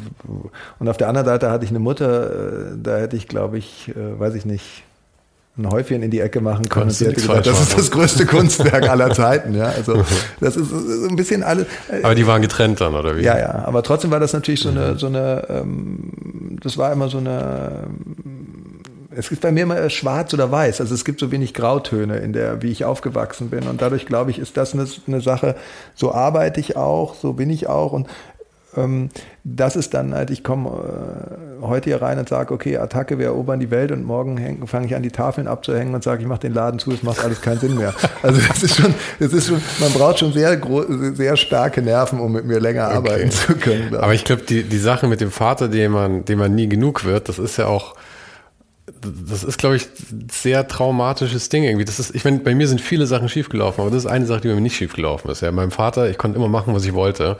Und ähm, also ich will jetzt nicht sagen, er stand hinter mir, aber ich fand es immer okay. Ja, es war irgendwie, ja, das, da bin ich sehr froh gutes, drum. Heute habe ich ein gutes Verhältnis mit ihm. Ja, also soweit das dann geht, natürlich sind so bestimmte Diskrepanzen, die man hat. Ich vielleicht denkt, er denkt manchmal noch, ich bin vielleicht so zwölf oder so, hm. neun, zwölf, wo meine Eltern sich getrennt haben, aber ich bin halt jetzt ein erwachsener Mann und mhm. lassen das ja. Aber er ist dann schon sehr, äh, äh, wir haben sehr, sehr viel telefonischen Kontakt und so und ich glaube, er bereut da auch viele Sachen, ähm, aber ähm, ich bin jetzt erstmal froh über die, den Ist-Zustand. Das, was in der Vergangenheit gewesen ist, kann man nicht rückgängig machen. Und auch da ist es ähnlich wie bei der Legasthenie. Ich bin ja da, wo ich bin, selbst wenn ich jetzt vielleicht sage, ich bin noch nicht habe noch nicht das gegeben, was ich geben möchte, kann ich trotzdem sagen, ich bin ja zufrieden mit dem, was ich gemacht habe. Mhm. Und wenn wir zu den nächsten Punkten kommen, wir haben ja gerade jetzt zu dem Peak geredet, da gab es dann so Artikel über mich, noch in der, in der, in der, in, in, in deutschen Zeitungen, Allegra, Max und sowas alles, ne, so Wunderkind der Mode mhm. und weiß ich nicht was. Und dann hat man hm, ein Journalist mal so einen Text auch umgedichtet, den habe ich noch vor ein paar Wochen irgendwie denen erzählt, weil die das auch gekommen sind, Frühstücksfernsehen, überall waren diese ganzen Artikel dann darüber, ne, wo, und dann war so, so ein, äh, hat er diesen, dieser Artikel geschrieben von dem Kraftwerk-Song, er ist ein Model, so, er war ein Model und er sieht gut aus, hat das so umgedächtet, das war so der Peak. Da ging es mir aber schon extrem schlecht. Und zwar fing das dann an, dass ich den Druck nicht mehr handeln konnte. Also ich war so unter Druck, unter meinem eigenen Leistungsdruck. Und wir hatten dann zwei Kunden. Wir haben ja angefangen mit nichts letztendlich hier. War, ich hatte ja auch kein Geld zu der damaligen Zeit und, und habe dann natürlich auch diese GmbH gegründet mit den anderen Leuten und, und ähm, habe alles privat unterschrieben, ne? also Haftung. Ich hatte keinen Plan, wie du das gesagt hast. Was ist eine GmbH? Warum habe ich eigentlich eine GmbH? Ne? Mhm. Also den, den, völligen Sinn einer GmbH habe ich durch, äh, ausgelöscht, indem ich eine hundertprozentige Haftung für alles gegeben habe. Und dann ging es mir immer schlechter. Dann hatten wir zwei Kunden, einen aus der Schweiz, der war sehr groß, darauf haben wir sehr viel aufgebaut, sehr viel in Vorlage gegehen, gegangen. Und ich habe natürlich auch gedacht, was ich ja eben meinte, es ist ja irgendwie immer Step by Step so in, in, in place gefallen. Ja? Also es ist ja irgendwie immer weitergegangen. Und da ist es halt nicht mehr in, in weitergegangen. Und die haben dann nicht gezahlt und dann gab es halt Zahlungen und dann ist das ganze Ding in Windeseile kollabiert. Mhm. Und da spürst du dann, also natürlich mit sehr vielen Fehlern von, von meiner Seite auch. Ne? Und da habe ich dann ähm, äh, die Kontrolle darüber natürlich verloren und hatte aber schon vorher die Kontrolle einfach nicht mehr über mich. Also es war schon so, dass wenn ich bei Shows war, es mir mich das so angestrengt und psychisch so schlecht war, dass ich, wenn ich an einer Show am Eingang war oder sowas, dass dann irgendein Mitarbeiter da stand und nachdem man alle reingekommen sind, mich weggenommen hat, in den Raum gegangen, ich dann da alleine gesessen habe im dunklen Raum und so. Also wirklich so, das war heavy, ja, so, mhm. das war wirklich so eine Zeit, die war schon anstrengend. Und dann ist das Ganze ähm, halt in die, in, in, in, die, in die Hose gegangen und ist dann auch zu einer Insolvenz, gefü Insolvenz geführt. Und da habe ich natürlich einen riesen Fehler gemacht, dass ich gelernt habe, die Leute, die dann da waren, also Stylisten, Fotografen und so weiter, ähm, da habe ich das gedealt wie meine Mutter. Und, und meine Mutter war immer so, ah, es geht schon irgendwie weiter, wir kriegen das schon hin. Und dann haben Leute angerufen und haben gesagt, hör mal, was ist denn damit los jetzt? Äh, ich krieg noch 500 Euro, ich krieg noch 1000 Euro. Da ging es nicht um Riesensummen, da geht es jetzt keinen, dem, dem das die Existenz gestört, äh, also irgendwie hatte. Aber nachdem ich halt vorher dieser Traumerzähler war und alle gedacht haben, durch diesen Hype, den wir auch hatten, oh Mann, wenn ich bei denen bin, werde ich auch ein Superstar wie Ralph Simons. Der hat es geschafft, der hat es geschafft, dann schaffe ich es ja auch und werde mit Madonna arbeiten. Du warst halt der Golden Boy eigentlich. Genau, man hat halt so Träume verkauft. Das war so ein bisschen den Traum, den man da nicht hat. Und gerade auch in Deutschland, weißt du, ist das nicht, das ist nicht Amerika, wo, wo das natürlich ist, dass man damit umgeht. Und ähm, als ich das dann, ähm, ich habe dann immer den Leuten, weil ich der Meinung gewesen bin, wo es schon längst vorbei war und es schon längst keinen Weg mehr in, in eine gute Richtung gab, habe ich gedacht, hey, ich krieg das hin, ich verspreche dir das. Und wenn Aber weil du es auch selber glauben wolltest. Weil ich es auch geglaubt habe ja. eine Zeit, weil ich auch dann mir, mir es psychisch so schlecht ging, dass ich auch gar keine andere Wahl mehr habe. Und das Problem ist, wenn du, wenn, was ich lernen musste, ist, wenn du, manchmal muss man einfach die Größe haben, Menschen einfach zu sagen, du, pass mal auf, das Ding ist jetzt in die Hose gegangen, ich kann dir deine 500 oder deine 1000 oder 5000 Euro nicht geben, es tut mir furchtbar leid, aber das ist, das ist die Realität ich glaube, wenn du diesen Mut hast und das verstehst, dass du das machen musst, dann sind Leute kurzzeitig sauer auf dich, vielleicht auch manche für immer, aber dann ähm, kommen sie wieder zurück und dann kannst du wieder neu aufeinander zugehen, wenn der Groll vergegen ist oder wenn du sagst, okay, finde ich jetzt scheiße, aber okay. Weil it. Vertrauen auch noch da sein kann, genau, ansonsten du, nimmst du das halt. Weil du Vertrauen da bist. Wenn du aber Leuten fünfmal, die dich anrufen, sagst, du kriegst es morgen, ich schaffe das bestimmt bis nächste Woche, dann fängst du sie immer und immer wieder neu zu enttäuschen. Und das habe ich halt leider gemacht. Und das hat eine, eine in, in, die, in dieser Bubble, in der ich natürlich gelebt habe, eine solche Wut bei einigen Leuten ausgelöst, dass es halt dann so wirklich plus, dass ich zu derselben Zeit halt ähm, gedacht habe, ich kriege das schon irgendwie alles hin hatte eine Freundin, hat dann gesagt, so Mann, jetzt machen wir eine große Party hier, 30 Jahre Pogo, da gab es mal den Pogo-Club unten in den Kunstwerken von Mün die Münchner gemacht, auch also Boris und so, von die den Grill Royal gemacht hat und so. Und dann haben wir da gesagt, komm, jetzt mieten wir das Big Eden und haben dann eine Party gemacht, alle waren da und ich habe so getan, als ob nichts da war, äh, als ob nichts gewesen wäre. Dabei war mir schon da bewusst, ich habe nichts mehr unter Kontrolle. Ja. Und dann bin ich letztendlich so abgeschmiert, dass dann, da war dann alles vorbei und dann war ich tatsächlich äh, fünf Monate äh, in der Klinik, so, ne, wo ich, weil ich halt damit gar nicht äh, klargekommen bin, wie, wie, wie, also mit nichts mehr klargekommen Konntest bin, du die Klinik noch leisten? Also das Problem war, dass meine Krankenkasse hätte das zahlen sollen oder hat sie auch eine Zeit, äh, natürlich eine Zeit gezahlt. Äh, aber da ich ja dann so lange da war, mhm. habe ich nicht so richtig mitgekriegt, was draußen passiert ist. Das Schlimme war, dass tatsächlich auch meine, ein Teil meiner Familie für diese Firma mitgewirkt hatte und ähm, die dann alles verloren haben dadurch. Und ähm, mein Vater, der damals da war, der sollte eigentlich dafür gucken, dass die Krankenkasse waren, das hat er irgendwann nicht mehr sich drum gekümmert. Und dann kam das auch irgendwann in der Klinik nach drei, vier Monaten, ähm, ja, sie müssen jetzt gehen, weil die Krankenkasse das nicht zahlt. Scheiße. Und dann habe ich denen halt gesagt, so Leute. Ähm, das war eigentlich so die Kirsche auf dem ganzen oben drauf. Ja, ja und das war halt einfach schwierig. Und das, das Absurde war auch, dann haben die gesagt, wir haben einen Trick, ehrlich gesagt, wir haben einen Trick. Die mochten mich da und haben halt gesehen, dass ich schon, also am Anfang, wo ich da war, habe ich gesagt, ich will hier zwei Wochen sein, dann will ich weg, ja, und dann muss das irgendwie gut sein. Wobei ich auf der anderen Seite gesagt habe, ich äh, wenn ich heute es zurück, es gab so die Chance, jetzt wieder hier zu, mit dir zu reden. Die andere Chance wäre ein bisschen nach links gegangen, dann würde ich jetzt auf der Straße stehen und, äh, weiß ich nicht, die, die, die Blütenblätter hervorschwören oder ich weiß es nicht was. Ne? Also da war schon, das war, bin schon erstaunt, dass man überhaupt von diesem Weg, auf dem ich da war, überhaupt nochmal zurückkommen kann. Und ähm, also als, als das dann war, hat die, hat war dieser eine Arzt, der hat mir dann geholfen, hat gesagt, wir haben einen Trick, wie wir sie hier behalten können. Sie müssen sagen, dass sie Medikamente nehmen. Also wir müssen sie auf Medikamente setzen, dann können wir sie umstellen, dann muss das bezahlt werden, so heißt, weil wird vom Staat bezahlt. Und der hat dann ähm, er hat mir das dann angebo äh, angeboten, dann hat er aber gesagt, Sie müssen mir aber versprechen, wenn Sie zur Medikamentenausgabe geben, dass Sie die Medikamente ins Klo schmeißen, weil es halt genau darum okay. ging, dass ich ja keine Medikamente nehmen sollte ja, und ja. nichts mehr, also gar nichts machen soll, weil vorher, wo ich Totem gemacht habe, dann am, am Schluss, äh, das für mich so anstrengend war, dass ich halt äh, also Antidepressiva genommen habe, Uppers, Downers genommen habe mhm. und so, damit ich, ne, musste immer happy sein. Wenn ich Gespräche hatte mit irgendwelchen Kunden, dann hat man mit denen geredet, da bin ich, ich, ich konnte nicht mehr in Räume, ich musste dann auf Toilette mich übergeben, ich habe Panikattacken, ich konnte ins Kino gehen, wäre niemals möglich gewesen, im Zug sitzen neben jemandem, das war die Hölle, es ging gar nicht mehr. Und ähm, der hat mir dann das im Endeffekt geholfen und, und ich, weil ich ihm gesagt habe, ich weiß, ich bin ja nicht fertig, ich muss hier noch bleiben.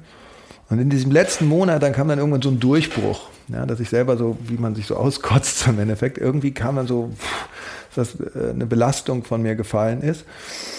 Und da habe ich dann irgendwie gesagt, ich will jetzt was Positives. Man braucht im Leben Filter. Das war dann so dieses Bewusstsein, was ich hatte. Ich brauche Filter. Man muss kuratieren, man muss sich filtern, man muss sich, wie wir eben gesagt haben, wenn man ausgeht auf Events, man muss sich abschützen lernen und so weiter.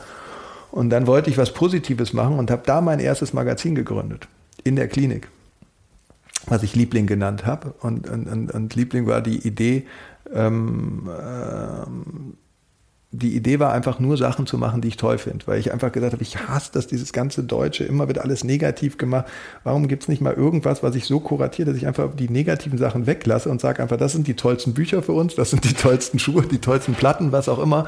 Immer dieses Deutsche, immer das Haar in der Suppe suchen, immer so, man schreibt drei Seiten, wie toll das ist, aber damit man noch seriös ist, schreibt man am Ende nochmal hin, aber das ist doch nicht so gut. Ja, also aber um das Haar in der Suppe zu suchen, wie hast du das dann finanziert? Weil du warst ja mehr als pleite. Also, genau, naja, das, das, das, das, das kam dann doch, dass ich das noch nicht so realisiert hatte vielleicht, aber ähm, ich bin dann rausgegangen, ähm, bin dann raus, also hatte dann mal Freigang oder wie auch immer man das nennt. Und da bin ich nach, äh, äh meine Mutter mich abgeholt, dann bin ich nach Belgien gefahren und habe damals eine Stylistin getroffen und, und äh, Heide Ackermann und so Leute und habe dann gedacht, ah, ich mache einen Modeshoot. Und mich haben tatsächlich viele unterstützt. Und als ich aus der Klinik rauskam, kam dann die harte Realität. Ne? Ähm, ich hatte dann nichts mehr.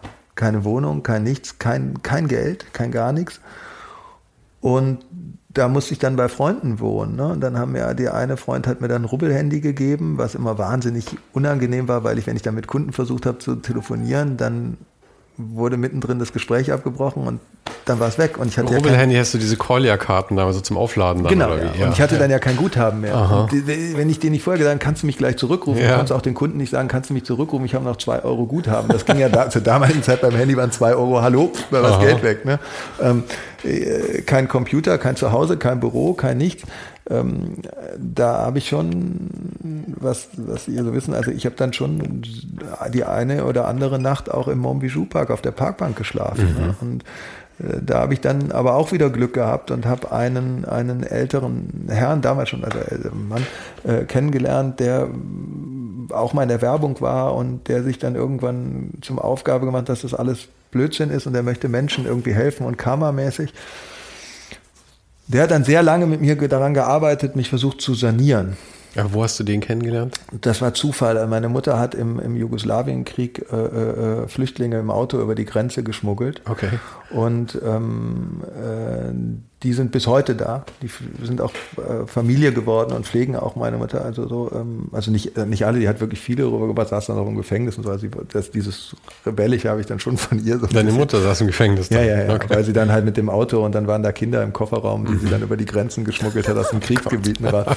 Ähm, aber ähm, die hatte dann, wie gesagt, irgendwie durch Zufall hatte einer von den Jugoslawen Probleme und da gab es dann über den oder den oder den kam dann dieser Mann, der dann jemanden sanieren kann. Und der hat mir dann äh, letztendlich geholfen, auch versucht, irgendwie eine, eine Struktur da reinzubringen. Und ähm, aber, äh, und ich habe dann dieses Liebling gemacht ne, und musste, das war sehr lustig, oder nicht lustig, also ich weiß noch, ich bin nach Hamburg getrennt, äh, weil ich kein Geld hatte, irgendwie sonst dahin zu kommen und hatte einen Termin bei H&M. Und das war the one shot.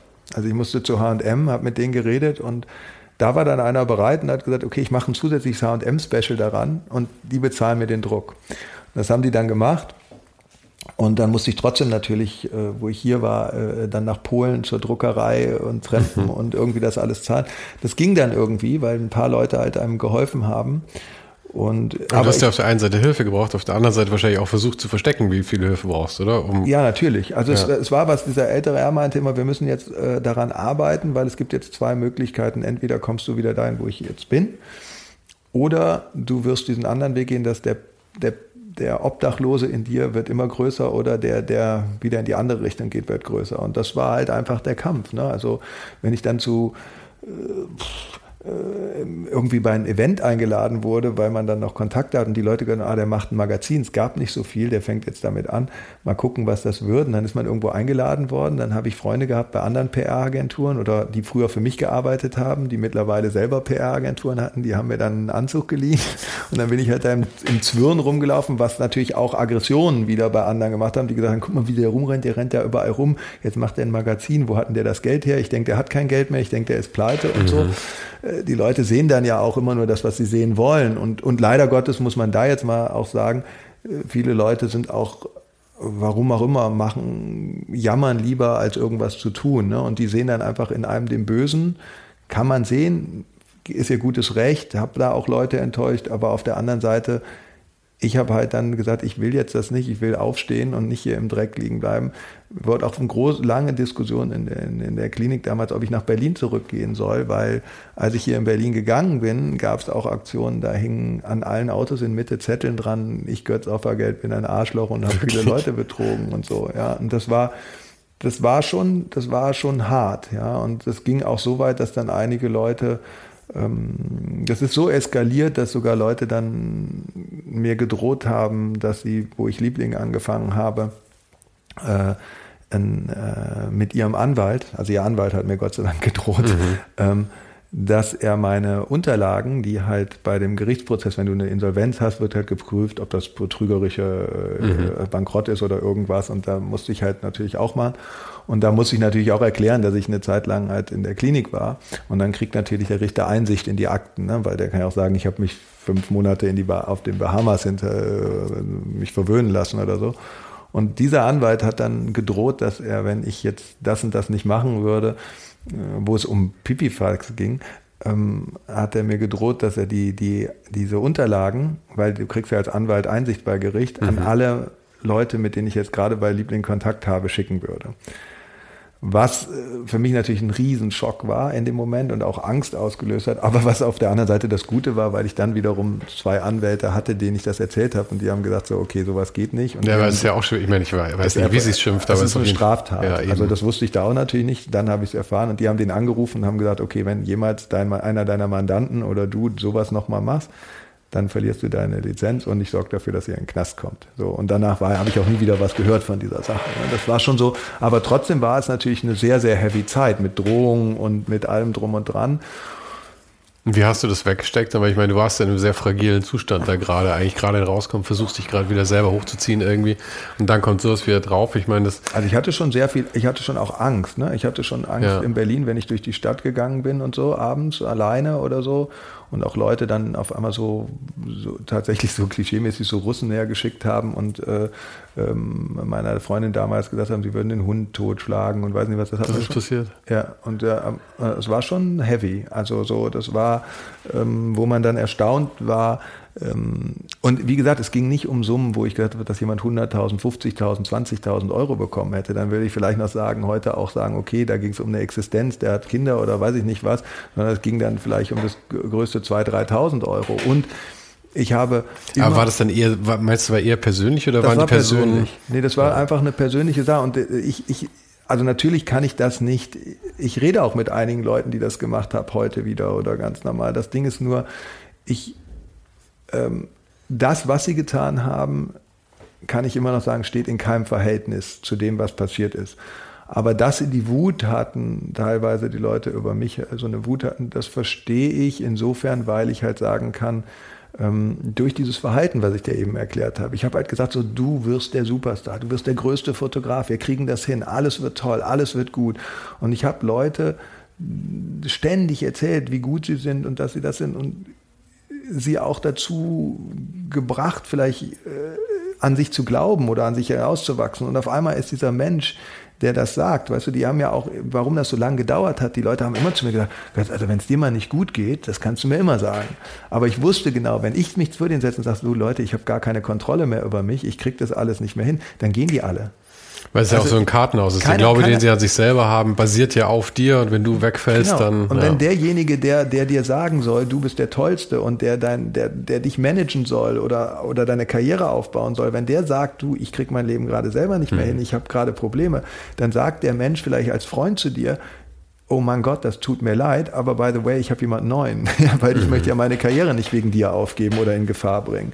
Und dann bist du so ein bisschen natürlich auch in dem Ding, dass du den Leuten nur noch was vorspielst, wer du eigentlich bist. Ne? Also, weil dieses Foto, äh, was ich da meinte aus diesem Artikel, der, äh, wo, wo der dieser Kraftwerktext da irgendwann, da gibt es ein Foto von mir, da war ich volle Pulle auf Psychopharmaka und der, derjenige, der das mit mir halt geführt hat, dieses Gespräch, redet halt dann da in dem, in, dem, in dem Gespräch halt äh, äh, darüber, wie toll ich bin, was für ein Medienprofi bin und was für ein prädestiniertes Neidobjekt ich bin. Ich war einfach ein, ehrlich gesagt, wenn man hinter die Kulisse geguckt hat, ein armes, kaputtes Würstchen zu der Zeit. Mhm. Ja.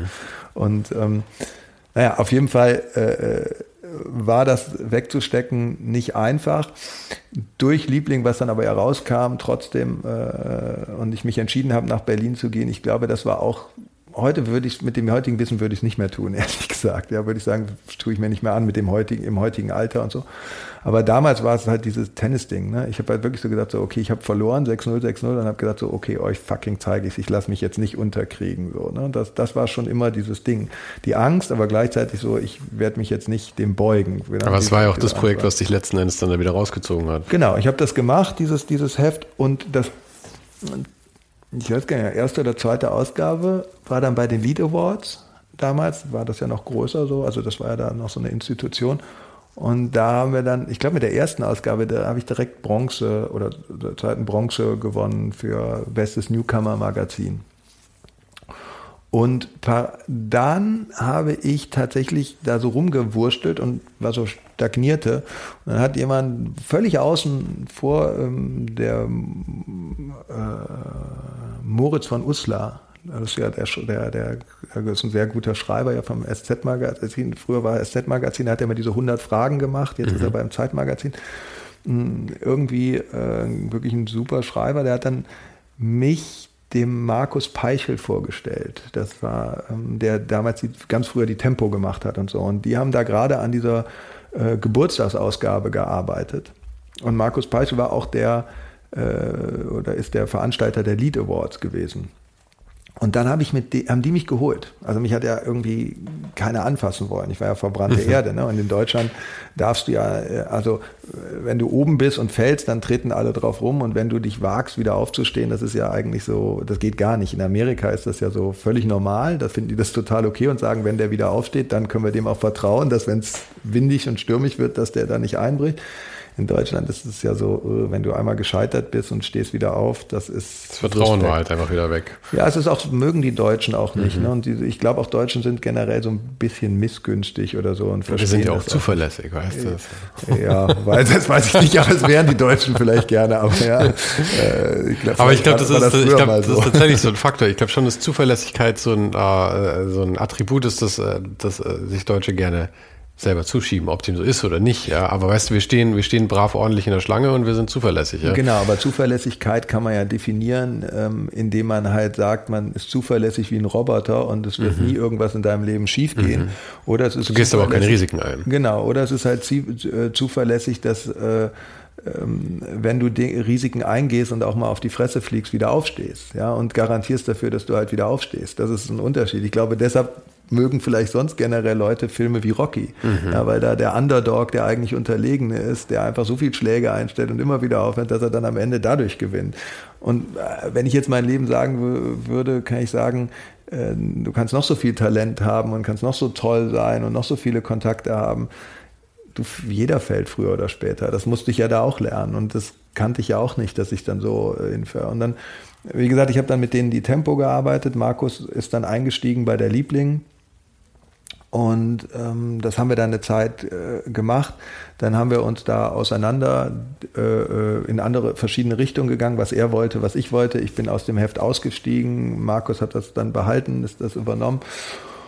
Und da kam es dann durch zwei Bekannte, einmal durch den Jörg und den, den André, mit dem ich halt heute immer noch alles mache, auch dieses Kunstbuch, das eine, was ich dir gerade gezeigt hatte eben. Ähm, mein ältester Freund hier aus Berlin, ähm, mit dem ich auch vorher schon bei Totem äh, verschiedenste Projekte gemacht habe, mit denen habe ich dann gesagt, mit ersparten 3000 Euro habe ich dann eine Limited gegründet und das war die Offense Rocker Limited. War das, war das 3000 Euro oder 3000 Mark? Wo sind wir jetzt gerade? Das waren äh, Euro schon. War schon Euro, ja, ja, okay. aber ja, knapp dann, oder? Nee, nee, 2008 oder so. Ach so, war das, ach so, sind wir schon so weit gekommen. Später. Ich habe, okay. ja, ja, ich habe zehn ich habe äh, äh, die, die, ich habe ja hab auch nie eine Insolvenz oder so, also äh, Firma schon, aber Privatinsolvenz gemacht, sondern habe halt dann, wofür ich gehaftet habe, äh, tatsächlich, was dann ein paar Millionen Schulden waren, die habe ich dann auch tatsächlich äh, brav versucht, alles abzuzahlen, wo auch alle Male gesagt haben, das sollte ich nicht tun, das ist Wahnsinn, du machst lieber, äh, ich hätte auch nach England gehen können, dann Finger heben können, wäre ich zwei Jahre danach wäre irgendwie wieder gut gewesen. Ja, das war ja bestimmt auch verlockend, oder? Nee, das war irgendwie nie das, weil das wäre wie, wie das. Also irgendwie hat sich das für mich so angefühlt, um wieder den Tennisvergleich zu bringen. Das ist so ungefähr, als ob im Finale dein Gegner krank wird. Das ist so, ich, ich wollte, ich wollte das irgendwie, ich hatte natürlich schon so, ich brauchte auch so ein bisschen Selbstachtung natürlich, weil mich das, ich war schon sehr angeschlagen, auch in meinem Ding. Also diese, diese, diese Überlegung, Freunde oder Leute im Büros zu sitzen, wo Leute sitzen und sagen, ah, isst du die Pizza noch oder irgendwas? Ich hatte wirklich kein Geld, ja. Also ich war auf Events, ich hatte keine zwei Euro, keine drei Euro, nichts. Ich habe Tage nichts gegessen.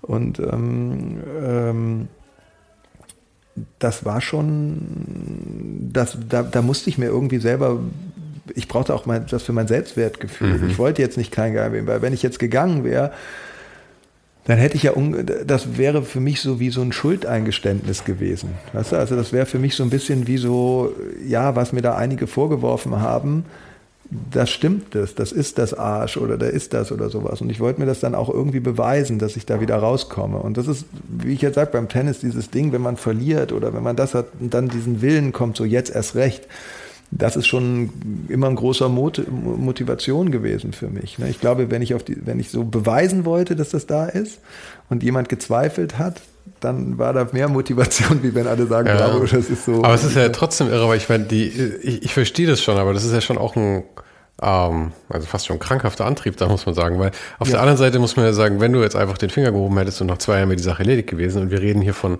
äh, mehr als eine Million Euro, dann kann man im besten Fall Deutlich ja sagen, mehr, ja.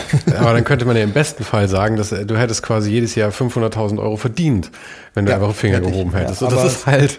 Ja, aber das ist, es ist eine Mentalität, die dann doch am Ende des Tages ich nicht hatte und, und, mhm. und auch wenn man mir das nicht zugesprochen hat, ist es für mich so, dass ich das, ich konnte es einfach mit mir nicht vereinbaren. Und ähm, ich sage ja, heute würde ich vielleicht in der heutigen Zeit, wenn ich jetzt so sage, wie das ist, sehe ich bestimmte Dinge anders, sehe das als Geschäft, sehe einen Teil, ähm, wenn man Risiken eingeht, Geschäfte aufmacht, ist ein Teil von dem, was man macht. Du, das macht es spannend oder auch besonders, aber es, es, gibt keine Garantien, dass du irgendwas zum Erfolg führst. Ne? Das nee, weißt, wusstest du auch nicht, wo du deinen ersten Podcast gemacht hast, dass jetzt alle sich freuen, wenn du zu dir kommst. Ja, das weiß ich bis heute noch nicht, ob da wirklich was draus ja, man wird. Weiß, man, weiß es, man weiß es vielleicht auch nie. Ja? Mhm. Und, und, und, und man kann auch Erfolg in, in es wird immer so von außen äh, Erfolg definiert, aber was bedeutet Erfolg? Also wenn ich, wenn ich 25, wo ich 25 war, habe ich gedacht, wow, mit 50, da kann ich dann auch zur Ruhe gehen, bin ich ein alter Opa, ja, da will ich ja auch nichts mehr machen. Heute ist es so, dass ich sage, hui, ich möchte schon noch ein paar Jahre irgendwie was geben, ja, ich möchte schon noch ein paar Jahre Gas geben und tolle Sachen entwickeln. Und diese Grenzen verschieben sich ja immer. Das Alter genau. verschiebt sich immer weiter, alt ist immer weiter weg genau. und der Erfolg wird auch immer höher angesiedelt. Ich muss ehrlich Erfolg, sagen, für mich für mich mittlerweile Erfolg bedeutet eigentlich nur, dass ich Freude habe bei den Dingen, wie ich sie jetzt genau. gerade mache. Genau, aber das, den willst du halt behalten. Ja. Und du möchtest nicht, dass dann irgendwelche 25-Jährigen an deinem Stuhl kratzen und sagen, so was will denn der alte Opa da noch? Der hat doch da gar nichts mehr verloren. Ja? Mhm. Die sollen jetzt endlich mal abhauen. Ja? Du möchtest ja dann trotzdem noch was Relevantes machen. Und äh, also das ist ja auch wahnsinnig challenging. Ja, also für mich ist es, ist es eine, ich bin so privilegiert, dass ich mit diesen Leuten da draußen so arbeiten kann. Das sind junge Leute, die haben Ideen, die erzählen mir das, aber es ist anstrengend für mich. Die erzählen mir was von Musik, wo ich immer denke, ich höre doch ab, doch auch Apple Music, ich höre doch das, ich habe diese, wieso kenne ich das alles nicht? Wo, ja, wo hören die halt, diese Musik? Man ist halt völlig raus. Ich weiß, für mich war, glaube ich, so mit Mitte 30 war so eine magische Grenze, wo ich auf einmal gemerkt habe, ich fall raus. Also ja. Ich falle einfach raus. Aber deshalb challengen die mich, ja. Also deshalb, die, ich bin auch anstrengend dann natürlich für die, weil ich die ständig frage, was ist das, was ist das? Mhm. Und dann denken, weil ich so intens bin, glaube ich, ähm, denken die manchmal auch, ich, hint, ich, ich stelle sie in Frage oder mhm. das, was sie machen, in Frage. Tue ich aber gar nicht. Ich kann es de facto einfach manchmal gar nicht einschätzen. Wenn wir über manche Künstler reden, verstehe ich nicht, was daran jetzt gut ist oder nicht. Aber ich kann jetzt dann für mich persönlich sagen, als erwachsener Mann sagen, also mir gefällt das gar nicht. Aber ich merke, dass die völlig hysterisch darauf sind. Also will ich das zumindest auf dem intellektuellen mhm. Level verstehen und sagen. Ja, ja was, diese, was, dieser direkte Kontakt ist ja immer abhängig von dem Zeitgeist und man genau. ist ja genau. immer nur in einem Zeitgeist und irgendwann man nimmt den halt für sich mit, aber der ist halt nicht mehr in der Gesellschaft reflektiert genau. irgendwann. Ja. Und, und deshalb, also deshalb ist es für mich auch so wichtig, immer junge Leute da zu haben. Ne? Ich glaube, das ist so das, das Entscheidende, weil wenn ich ja, jetzt sonst wäre dein Zielpublikum immer nur in deinem Alter. Ja, und, und, und außerdem rede ich dann nur noch so, also dann kann man sich so heldenhaft so auf die Schultern klopfen, was man so mal gemacht hat und wie toll man ist. Und dann wird man, dann wird man wirklich zu dem, was man eigentlich nicht äh, nie werden wollte. Mhm. Na, auf, äh, um das weiterzumachen, ich habe dann halt äh, gesagt, so okay, jetzt dann haben wir diesen Aufwandsrocker Verlag halt gegründet hatte ich eben schon kurz äh, erzählt, ähm, dass, dass da war, es gab zwei Dinge, die zu dem Namen geführt haben. Einmal, es gab den Film von äh, Guy Ritchie damals, der hieß The Rock'n'Roller. Und das war so, ähm, da war so das Ding, dass ein Rock'n'Roller, manche Leute wollen das, wollen Kreativität, Fame, Geld, das, dieses, aber der Rock'n'Roller, der will alles. Der will nicht, der will keine Kompromisse machen. Und das fand ich dann irgendwie witzig als Name, wo wir darüber geredet haben. Und dann kam der eine von den anderen beiden und hat dann darüber geredet, okay, aber wir sind so bekloppt, wollen wir wirklich jetzt diese Firma machen? Da ist kein Geld da und das ist das nicht, ob das jetzt über mit Autokrise, sollen wir das jetzt wirklich machen? Und dann kam er so, ja, durchgeknallt und dann kam halt dadurch, okay, Aufwandsrocker, ne, so für durchgeknallt. Und dann haben wir das halt, haben wir den Verlag ähm, gegründet und haben tatsächlich war dann Intersection sehr erfolgreich. Also ich glaube, das hat schon so in der Autoindustrie Maßstäbe gesetzt, äh, mit dem, was die Engländer natürlich gemacht haben, nicht nur wie wir jetzt. Ähm, wie man Autos anders inszeniert. Ne? Also nicht nur dieses geairbrushed, nicht nur das, sondern dass man Leute wie ASAP Rocky und das, was heute Standard bei Mercedes oder so ist, das hat zu der Zeit, wo wir damit angefangen hat, keiner gemacht. Ja, wer waren dann so die Personen, die man da mit verknüpft hat zu dem Zeitpunkt? Weil Was meinst du? Ähm, weil, wann war das jetzt? 2010 oder sowas? Nee, nee, das war zwei, zwei 2008, glaube ich. 2008. 2008. Also du sagst ja gerade so Ace Rocky und sowas jetzt gerade. Ich meine, die gab es ja damals nicht. Wer waren da mit, die Personen? Wir haben, mit, wir haben mit all den, wir haben mit allen Leuten das gemacht. Wir haben mit, mit Karl Lagerfeld mit seinem Golfkarts in seinem Garten Autorennen gemacht. Wir haben mit Hermes und Philipp Stark Seifenkisten gebaut. Mhm. Äh, wir haben irgendwelche Audi TTs in England in den Pool geschmissen, nagelneuer zum Launch des Autos und haben äh, Mädels in Bademode da durchschwimmen lassen. Danach muss das Auto verschrottet werden. Ne? Und war dafür das, das Publikum groß genug? Weil ich meine, es konkurriert ja jetzt nicht gerade mit der Autobild, muss man sagen. Nee, aber das war halt unsere Idee und das ist immer noch das, was ich halt sage. Ich glaube, dass dieses dieses Deutsche, vielleicht auch dieses Fakten-driven, ne? also was wir damals gesagt haben, das wurde gegründet von dem äh, Dan Ross und, und, und Jorgo, ähm, auch ein wahnsinnig guter oder ganz, ganz toller Gestalter. Und Partner war Rankin, also der Fotograf, der und, und Jefferson von Dazed and Confused, also so aus England. Und die Idee dahinter war halt so, dass, dass ähm, es gab halt Modetitel, es gab Lifestyle-Sachen, alles Popkultur, Musiksachen, alles, was wurde vermischt. Auf einmal Popstars wurden Models und hin und her. Aber es gab halt nichts, was an Mobilität spannend für uns war. Es gab halt Autobild oder sowas und da stehen halt einfach ganz trockene Fakten drin. Und ähm, wir wollten halt, haben halt gesagt so, warum, wie wird sich in Zukunft jemand ein Auto kaufen oder wie, wie konsumieren wir Autos? Und im Endeffekt kann ich sagen, damals habe ich immer gesagt, so der Nissan äh, GTR, äh, super Auto, vielleicht auf der Rennstrecke besser als der 911er zu der Zeit. Aber wenn ich auf die Straße gehe, würden trotzdem von 100 Leuten, die ich frage, lieber den 911er haben als den Nissan. Und, ähm, aber auch da, da muss ich sagen, da habe ich wieder ein Fable eher für den Underdog, da habe ich, ich mag den Nissan dann sehr gerne. ja, aber sag, du bist dann halt der eine, der ja, das ja. nicht ist. Aber ähm, auch das, aber der Beweggrund, warum du den magst oder nehmen würdest, ist der selbe wie der, warum die anderen den Porsche Absolut, nehmen. das ist, halt ein, das ist halt einfach nur das, das Image, halt das man damit Strom halt gehen. Hat. Ja, genau. so. Und das ist halt diese, diese, diese Idee dahinter, was wir gesagt haben, warum versteht die Autoindustrie nicht, dass Lifestyle in relativ naher Zukunft einfach viel, viel wichtiger ist als, äh, als die Technik, weil die Technik war ja klar, dass, dass damals war Audi noch nicht auf dem, dass Audi und Mercedes und BMW, keiner von denen baut schlechte Autos. Das ist einfach nur, willst lieber ein Audi, lieber ein BMW ja. oder das haben. Und mittlerweile gibt es auch noch andere Marken, die genauso gute Autos bauen. Also es ging eher darum, äh, wie du sagst, ich bin der Underdog, ich will das Auto, ich äh, will ein, ein Understatement-Auto, ich will eine dicke Karre, ich will den Mercedes, weil das ist der wahre, die wahre S-Klasse. Ja. Und, ne?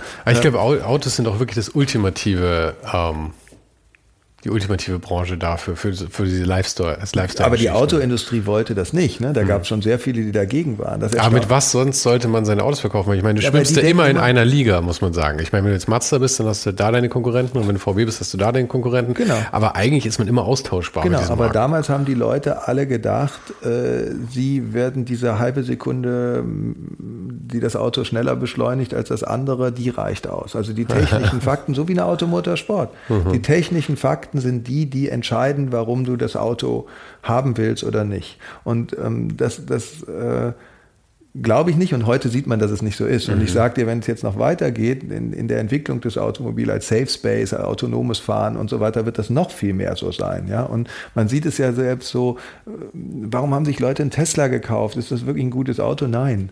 Ja, also, also meiner Meinung nach nicht. Und es ist auch nicht umweltfreundlich. Es ist auch nicht ordentlich produziert, in, in, wenn man jetzt umweltfreundlich. Das war halt ein neues Statussymbol, weil es halt genau, neu war. Man, man, man, fühlt sich gut, man fühlt sich überlegen, man fährt dann durch die Gegend und sagt so, ach guck mal, ich habe hier ein Auto, es ist irre schnell, man kann jeden Porsche versenken, so ungefähr. Aber man kann halt, gleichzeitig fühlt man sich auch so erhaben, weil man sagt so, ich tue was für die Umwelt. Mhm. Ja, und war darum, dabei fahre ich mit so einer 800 Kilo schweren Autobatterie durch die Gegend. Die, die du alle zwei Jahre wegschmeißen musst. Genau, die auch totale Umwelt Verschmutzung ist. Und ähm, im Endeffekt hat man dann auch so, auch da wieder dieses Deutsche natürlich, ne, dass die halt die ganze Zeit sagen, die, die, Deutschen haben die Elektromobilität äh, verschlafen und, und, und, und. Wenn man sich heute mal in diese neue Elektro-S-Klasse also reinsetzt, ja, ähm, und dann in einen Tesla, das ist so ungefähr, als ob man in eine alte S-Klasse setzt und in einen Twingo. Ja, also mhm. da kann Tesla kann nicht ansatzweise mit einem Taycan oder mit, mit diesen ganzen Autos von dem ganzen drumrum mithalten. Aber es ist halt auch, weil, weil die einfach keine Autos bauen. Ich meine, das ist ein genau. Batteriehersteller, der halt ein Auto drumrum genau, baut. Genau, es ist eine, es ist eine, es ist eine, es ist eine eher so der Kampf zwischen Autobauer und, und, und äh, äh Computerbranche. Mhm. Wer, wer gewinnt den nachher in der Mobilitätsfrage? Ne? Wird, äh, schaffen die Autohersteller vernünftige Programme zu schreiben, dass ihre Autos technologisch funktionieren auf dem Level wie ein Computer oder. Ich denke auch langfristig wird es halt viel darum gehen und weniger, weil das Auto eine ganz andere Funktion einnehmen Natürlich. wird irgendwann. Das geht um, das ist ein Lebensspace, das ist ein ja. Lifestyle-Ding. Und deswegen ansonsten, Tesla hätte ja auch niemals diesen Erfolg haben können, wenn sie halt nicht völlig kontrovers in diesen Markt eingebrochen wären und den quasi geöffnet hätten. Genau, also der Weil das war E-Auto war davor irrelevant. Ja, das was sie gemacht haben, ist äh, äh, ist natürlich sensationell, ne? Also wie die wie die wie die marketingmäßig an den an den Markt gegangen sind, aber die sind ja genau damit angegangen. Die haben zwar die mhm. Fakten gesagt, aber die Art und Weise, wie der Autos präsentiert hat. Das hat vorher nur Apple gemacht mit mhm. Handys und sowas. Und das haben ja die anderen mittlerweile auch gelernt. Ja. Und, und, und wie gesagt, damals, als wir das gemacht haben mit dem Auto, man unterschätzt das auch, ähm, weil jeder hat irgendwie eine Meinung zum Auto. Und wenn es eine schlechte ist. Ja, also der eine fährt nur Fahrrad. Dann hatten wir Schauspieler, die wollten nur auf dem Fahrrad fotografiert werden. Der andere wollte nur das, der dritte mit seinem Roller. Aber dann merkst du auf einmal, meine Güte, wie viele Leute haben eigentlich Autosammlung oder wie viele Leute ist ein Auto total wichtig. Und dann machst du was mit Pharrell und mit dem. Und das war schon eine, eine gute Zeit. Da war auch natürlich das Internet nicht da so. Dann, da konntest du noch wirklich Anzeigen bekommen von der Autoindustrie, die ja doch sehr mit den Anzeigen ins, ins, ins ganze Inter, also ganze Online-Bereich abgewandert sind.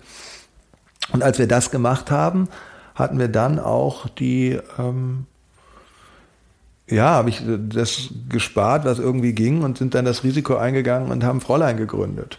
Und das kann ich zu dem Anfang zurückkommen. Fräulein war letztendlich das. Fräulein ist eine Hommage an, an meine Großmutter. Ähm, das war so, ich sollte damals ein Magazin, also ein Frauenmagazin, äh, äh, sollte redesigned werden und, und ähm, da gab es halt diese Magazine Cosmopolitan und weiß ich nicht was alles. Und mir ist dann aufgefallen, dass das für mich als jemand, der von Frauen erzogen worden sind, die sehr stark sind, die ihr eigenes Geschäft machen, die die Welt bereist haben, die für mich war Sexismus oder dass Frauen nicht gleichberechtigt werden überhaupt kein Thema. Das, das kannte ich gar nicht. Ja, meine Großmutter ist das Familienoberhaupt gewesen immer und nicht nur so im Haus, sondern auch nach außen. Und die hat da gestanden und hat, wie gesagt, bis 100 da den Laden geschmissen. Und ähm, ich habe dann gemerkt, als ich diese, diese anderen Frauentitel angeguckt habe, äh, dass das halt ähm, dass ich das irrsinnig sexistisch fand. Und ich konnte das nicht machen. Das wäre für mich für die damalige Zeit ein irrsinniges Ding gewesen, vom Geld her. Aber ich habe das dann abgelehnt und habe gesagt, das kann ich nicht machen, weil für mich sind Frauen mehr, als dass es nur darum geht, wo finde ich einen Mann und äh, was will ein Mann essen und wie ziehe ich mich an, dass ich einem Mann gefalle. Und im Endeffekt kann man heute sagen, ja, ähm, das steht da nicht mehr so, dass man Mann gefallen soll, sondern heute muss man halt der Gesellschaft gefallen. Aber letztendlich ist es immer noch so. Ja, also letztendlich ist es immer so, die, wenn die das hinten hören, kriegen, also mein, mein Team wird schlafen die ein. Aber äh, es, wenn hier zwei, dreijährige Kids reinkommen, Junge und Mädchen, dann wird bei dem Jungen gesagt, na, fährst Skateboard, kannst Fußball spielen? Der wird über Leistung gefragt. Na, ist ja toll, ich habe gehört, du fährst super Skateboard, das ist ja super. Wenn das Mädchen reinkommt, wird gesagt, boah, du hast aber schöne Schüchchen. Und Mann, deine Haare sehen aber toll aus. Ja, also wir und solange sich das nicht ändert, ähm, brauchen wir gar nicht über Gleichberechtigung reden im, im Endeffekt. Ja, also dann ist es, wir müssen da in, in diesen Dingen an der Ansicht, wie wir sozialisiert werden, ja ändern. Und deshalb habe ich mir dann diese ganzen Titel angeguckt und habe festgestellt, dass eigentlich so Leute, so, so, so Leute, die halt wirklich die Branche und das alles verändert haben, wie Hugh Hefner mit dem Playboy oder Esquire oder sowas, dass die es ja geschafft haben, Popkultur, Sportinterviews, Mode, alles in ein Heft zu packen und eine Relevanz dem zu geben von der damaligen Zeit. Sogar ein Empowerment für die Frau und ein Recht auf eigene Sexualität für Frauen und auf ihren Körper und sowas. Das wurde ja auch damals noch ganz anders gesehen, wie der Playboy angefangen hat. Es war ja erst in den 80ern, dass es dann die Frauenbewegung als negativ äh, angesehen hat, weil es natürlich sich nicht weiterentwickelt hat. Am Anfang war das ja schon was sehr Besonderes, dass Frauen durften ja sich so zu zeigen oder eine Frau so zu sein. Also er war ja ein wirklich sehr open-minded Mensch, ne, der dann Okay, ja, das ist alles eine Geschichte, die ich nicht kenne, weil das ist tatsächlich deutlich vor meiner Zeit gewesen, auch wenn ich nur ein paar Jahre jünger bin als du. Nee, nee, aber da, naja gut, das, das, das war auch deutlich vor meiner Zeit, das, das war ja in den 50ern so oder irgendwann. Aber das Ding ist halt, dass der, dass das natürlich sehr spannend war, wenn man sich diese Geschichte angeguckt hat, was derjenige derjenige gemacht hat, auch um das wieder eben zu sagen, man will dann auch relevant bleiben. Aber irgendwann sind auch manchmal, weil sich die Zeit ändert, sind diese Sachen, für die man irgendwann gefeiert wurde, auf einmal die Sachen, für die man gehasst wird. Ja, also, ja, ich meine, das, das, verschiebt sich natürlich genau, immer stark. passiert ja bei vielen Künstlern auch. Und man wird ja auch rückwirkend, äh, rückwirkend dann wieder Genau. Und man muss dann auch sehen, dass die jüngere Generation das gar nicht mehr in dem Kontext sieht, äh, wie das war. Aber auf jeden Fall war da dann die Idee, den Titel Fräulein zu nennen als Provokation weil das natürlich nicht so ein politisch korrekter Name ist. Und ich gesagt habe, ich möchte einfach ein Magazin machen, was so ist, wie, wie auch ein Männermagazin sein darf. Aber mit den Klischees spielt, die letztendlich diese Frauentitel haben. Das heißt, wir haben gesagt, wir machen Schnittmuster. Aber unser Schnittmuster wird dann halt von Magela oder Vivian Westwood oder so gemacht, dass die Leute sagen, wow, fuck, das ist toll. Also, weil auch Handcraft wieder ein Ding war. Aber, und ich möchte auch über Lippenstift oder Nagellack schreiben, weil Frauen das Recht haben, hübsch aussehen zu können, wenn sie das wollen aber gleichzeitig sind halt tolle Kunstgeschichten drin oder politische Geschichten drin oder eine Stimme. Und ich gebe Sarah Warenknecht eine Stimme in dem Heft, wo die Leute sich dann aufgeregt haben oder sowas. Oder wir hatten Rubriken wie ähm, Das trage ich für die Ewigkeit, wo wir mit Leuten geredet haben, die halt schwer äh, krank waren und, und über äh, anderthalb Wochen später tot waren. Aber gleichzeitig war in derselben Rubrik dann Iris Berben oder, oder, oder, oder Julia Stoschek zur damaligen Zeit schon. Aber ah, wie wurde es denn aufgenommen? Weil ich nehme an, äh, ihr hattet ja wahrscheinlich dann verdammt viele Frauen da drin, die, die den Inhalt gebracht haben. Genau. Aber dass du als, als Kopf von dem Verlag dann als Mann da stehst, Das war, war damals das kein Problem. Also damals war das noch nicht das Problem, weil damals war es einfach noch so, dass man das als positiv, äh, positiv gesehen hat. Ähm, das, was man eher so hatte, es wurde so von vielen Männern und von vielen Leuten darum gesagt, ja, das ist ja aber ein Lesbenmagazin oder so, wo man dann so gedacht hat, so, hä, wie, was, was, warum das? Und das war dann so, naja, aber das ist so, da ist ja so viel Text drin und das ist ja das, also war, man hat dann schon gemerkt, wow, die Klischees sind noch viel schlimmer als das, was man eigentlich denkt. Mhm. Und ähm, das war dann erstmal positiv. Wir haben auch eigentlich nie so ein richtiges Problem gehabt, weil wir natürlich die meisten, also sehr, sehr viele Frauen haben, die für uns äh, schreiben und auch immer ganz, also auch überwiegend Frauen im Team sind. Ne? Also so, das, das ähm, war dadurch nicht so das Problem. Ähm, ich glaube auch dann dadurch, also die Idee war ja, dass es kommerziell erfolgreich ist, also insofern kommerziell, dass es sich verkauft, dass es mainstreamig ist, aber gleichzeitig Ansätze hat von solchen Scene-Magazinen, von solchen Biannuals und sowas, wie die Mode präsentiert wird, dass das nicht so aussieht wie in den klassischen Frauenmagazinen. Und ähm, das kam halt zu den Hochzeiten richtig gut an. Ne? Also da haben wir halt deutlich mehr verkauft als die ganzen klassischen äh, Frauenmagazine. Und wir hatten auch immer, wenn du dir die Cover rückwirkend anguckst, wir haben die Leute einfach aufs Cover gemacht, die kannte kein Mensch. Ähm, also manchmal viele auch, die man kannte, aber auch viele, die man nicht kannte, eine tolle Architektin oder irgendwas und auch egal welches Alter, ob 40, 50, 60 oder irgendwas. Und das, das würde ja wahrscheinlich klassisch eigentlich so als, als Magazin Selbstmord gelten, oder? Genau, weil, verkauft also ja eigentlich eine über die Vogue Cover. oder so schreibt damals immer drauf, die schreiben ja bis heute drauf, die über 40 Issue und dann machen sie mhm. Bella, äh, Isabella Rossellini und weiß ich nicht wen da drauf und, und werben damit, dass sie jetzt mal ein Cover machen, wo, wo drei Frauen Cover haben, die über 40 oder über 50 sind. Wir haben das halt als deutlich jüngeres äh, angesetzter Titel natürlich überhaupt nicht gemacht und es war auch toll zu sehen, dass einfach es egal war, wen wir auf dem Cover haben, dass die Verkaufszahlen halt äh, gut waren. Ne? Und da kam dann so die, die, die Idee, ähm, dass der Titel auch, also gab es auch dann mehrere Interessenten, die den Titel kaufen wollten. Und da war dann, ja, ich dann auch immer drüber nachgedacht, habe es aber bleiben lassen letztendlich. Und habe halt gesagt, so, nee, das, ähm, ich, äh, ja, ich behalte den und möchte den halt, ähm, äh, möchte das weiterführen.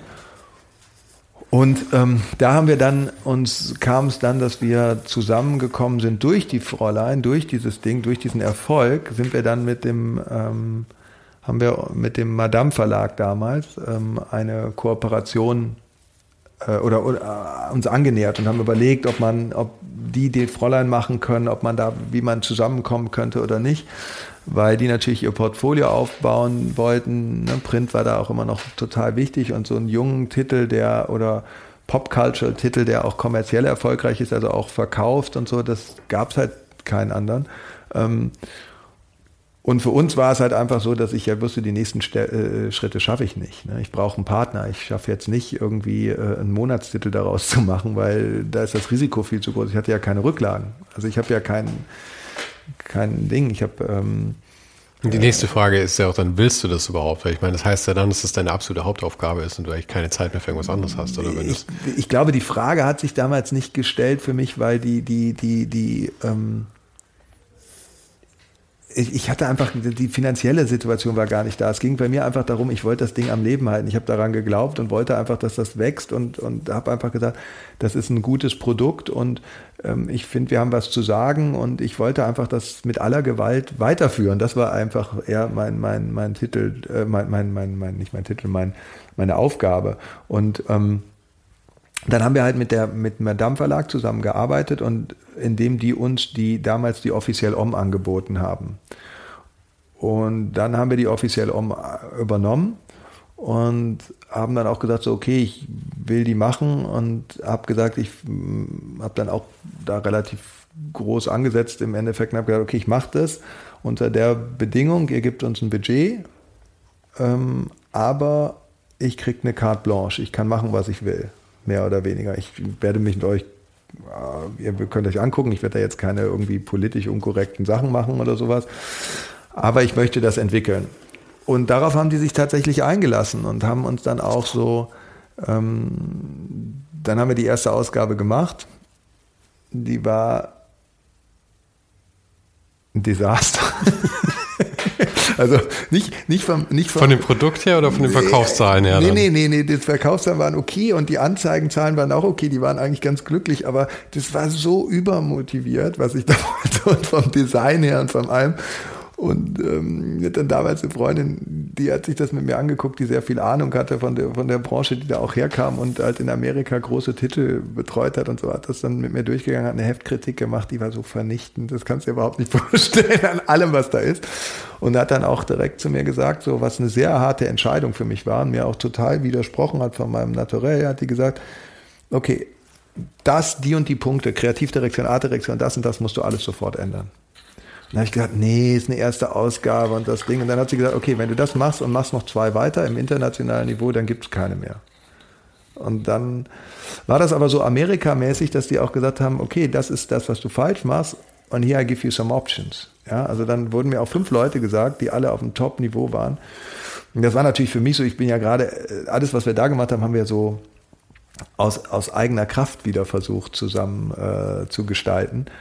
Und auf einmal bist du dann in so einem, in so einem großen internationalen Titel, der halt Mainstream ist, ne? so mit, mit offiziell, den jeder in Paris und überall kennt, der äh, auf der Welt halt bekannt ist in dieser Branche.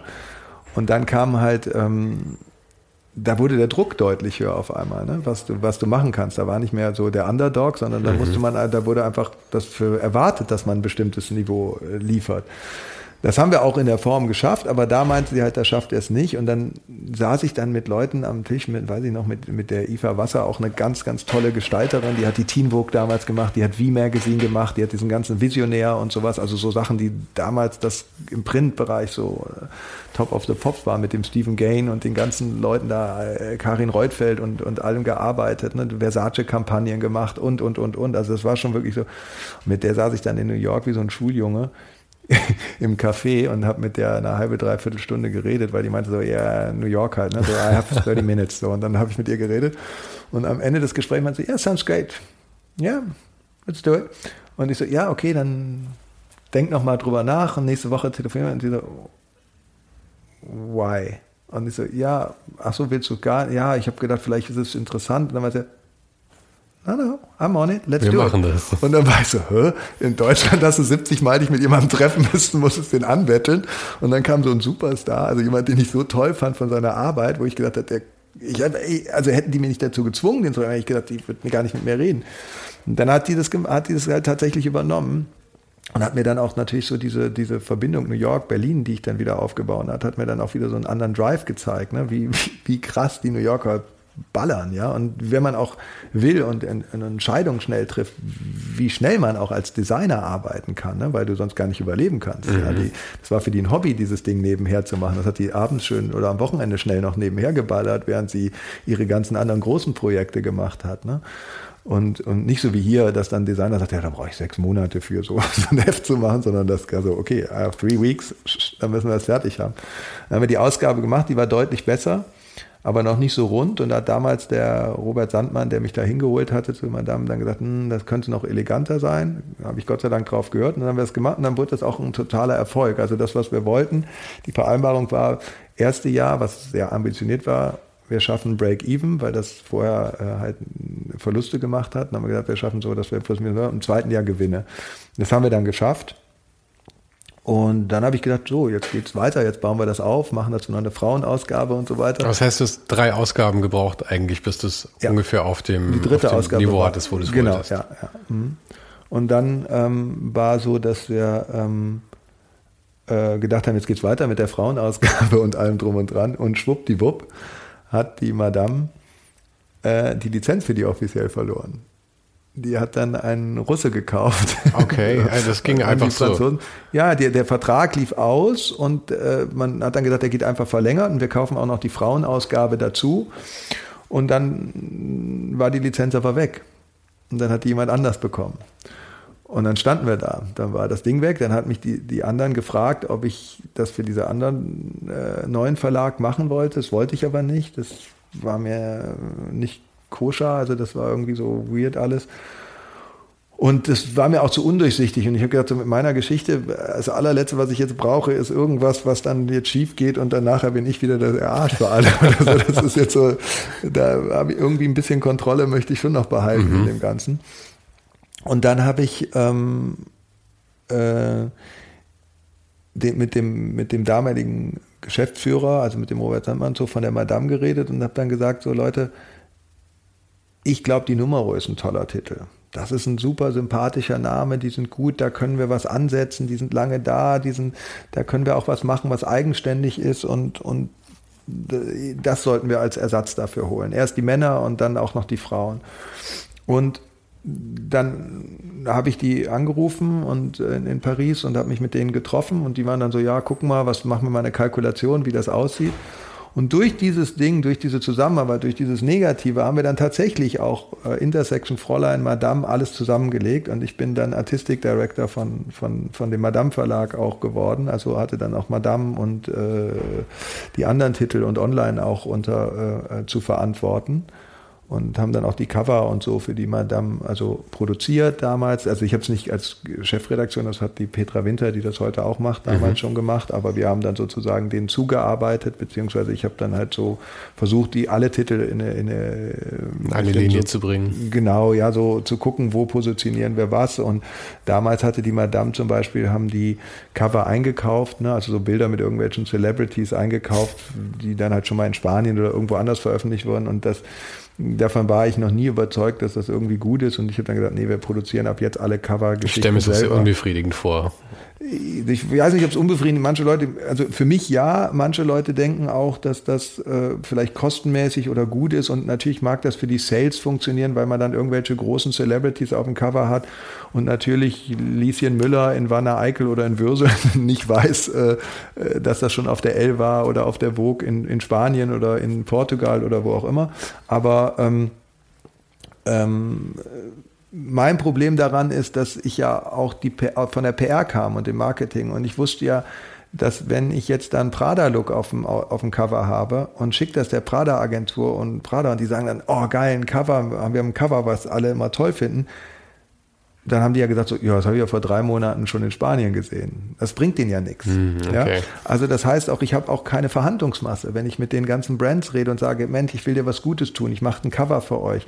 Plus war meine Meinung auch damals schon, dass, und heute ist es, bin ich 100% davon überzeugt, die Generation nach uns und auch, die, auch selbst wir schon mit den Möglichkeiten, die wir haben, die Welt ist so transparent geworden. Wir sind alle Informationen sind da. Wir sprechen mehr Sprachen. Es ist alles mehr zugänglich als früher. Ja, also wenn man nach Paris geht, wo ich da gewohnt habe und heute, da sind die ganz anders zugänglich. Man spricht Englisch und so weiter. Meine, meine Kids, wenn, die, wenn ich früher nach New York oder Paris gegangen bin, dann hast du die, habe ich immer gesagt, ja, ich bin Deutscher, aber meine Mutter ist Holländerin. So. Das war, man hat sich ja geschämt, Deutscher zu sein. Heute bist du, wenn du sagst, du kommst aus Deutschland, bist du cool.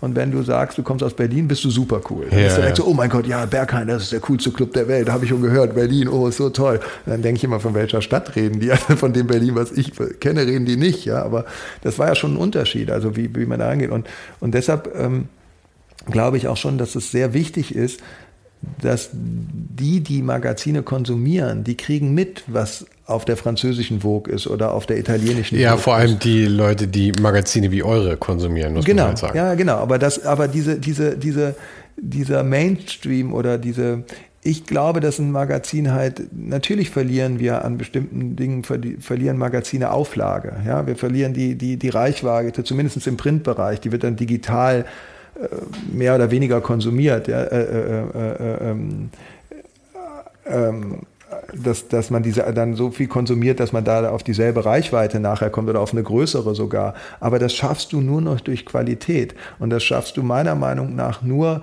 indem du ähm, exklusiven Content produzierst, der halt wirklich wichtig ist. Weil wenn ich in dem Titel, den wir jetzt machen, was in der französischen Numero ist, wenn ich das einfach nur übernehme für mein Heft, dann sagen die dann so, warum soll ich denn da nicht direkt die französische mehr kaufen? Das ist, macht keinen Unterschied mehr. Ja, also bei, gerade bei so Titeln wie jetzt Numero oder so oder Fräulein, das sind halt international vertriebene Titel, die liegen in Frankreich, in Paris, in New York, überall am, im Zeitungshandel, da kann ich nicht dieselben Cover machen wie irgendwelche mhm. anderen zwei Monate vorher.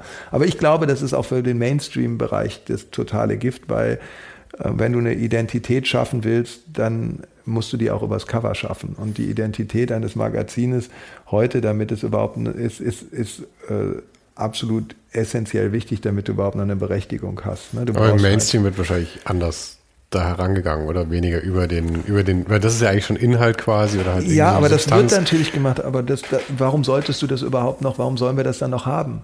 Ich kann auf meinem iPhone und auf meinem iPad kann ich sehen, was Robert Patterson oder äh, Rihanna gestern angehabt haben. Das brauche ich kein Magazin mehr für. Das sind wir die, das sind die aussterbenden Bereiche. Also diese. Aber diese, darüber hatten wir ganz am Anfang gesprochen, dass eher solche, solche Magazine wie eure oder halt einfach generell so Sachen, die dann auch mehr so einen, so einen, so einen Sammelcharakter kriegen oder sowas, dass die halt durchaus immer noch gut laufen können. Aber ich glaube eben, dass was du als Mainstream bezeichnest, dass das halt einfach auch langfristig wegbrechen wird. Die brechen weg, aber ja. die brechen jetzt weg und die brechen natürlich dann weg, wenn sie sich nicht repositionieren.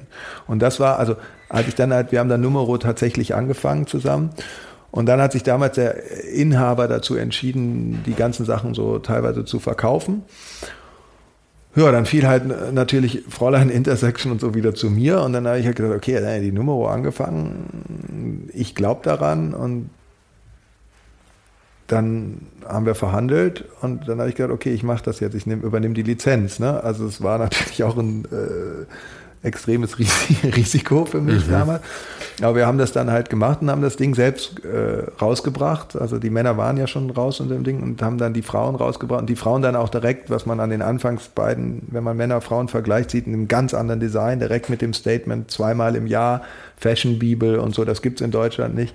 Und dazu haben wir die Männer dann eigentlich erst äh, gebracht als äh, äh, die haben wir vorher mal ein bisschen anders gemacht, haben wir auch mit tollen Designern wie mit Mario Lombardo und so gearbeitet. Der hat ja auch an der Fräulein äh, zuletzt, den habe ich dann die Fräulein und in die äh, auf äh, Numero Om hatte dann damals Design.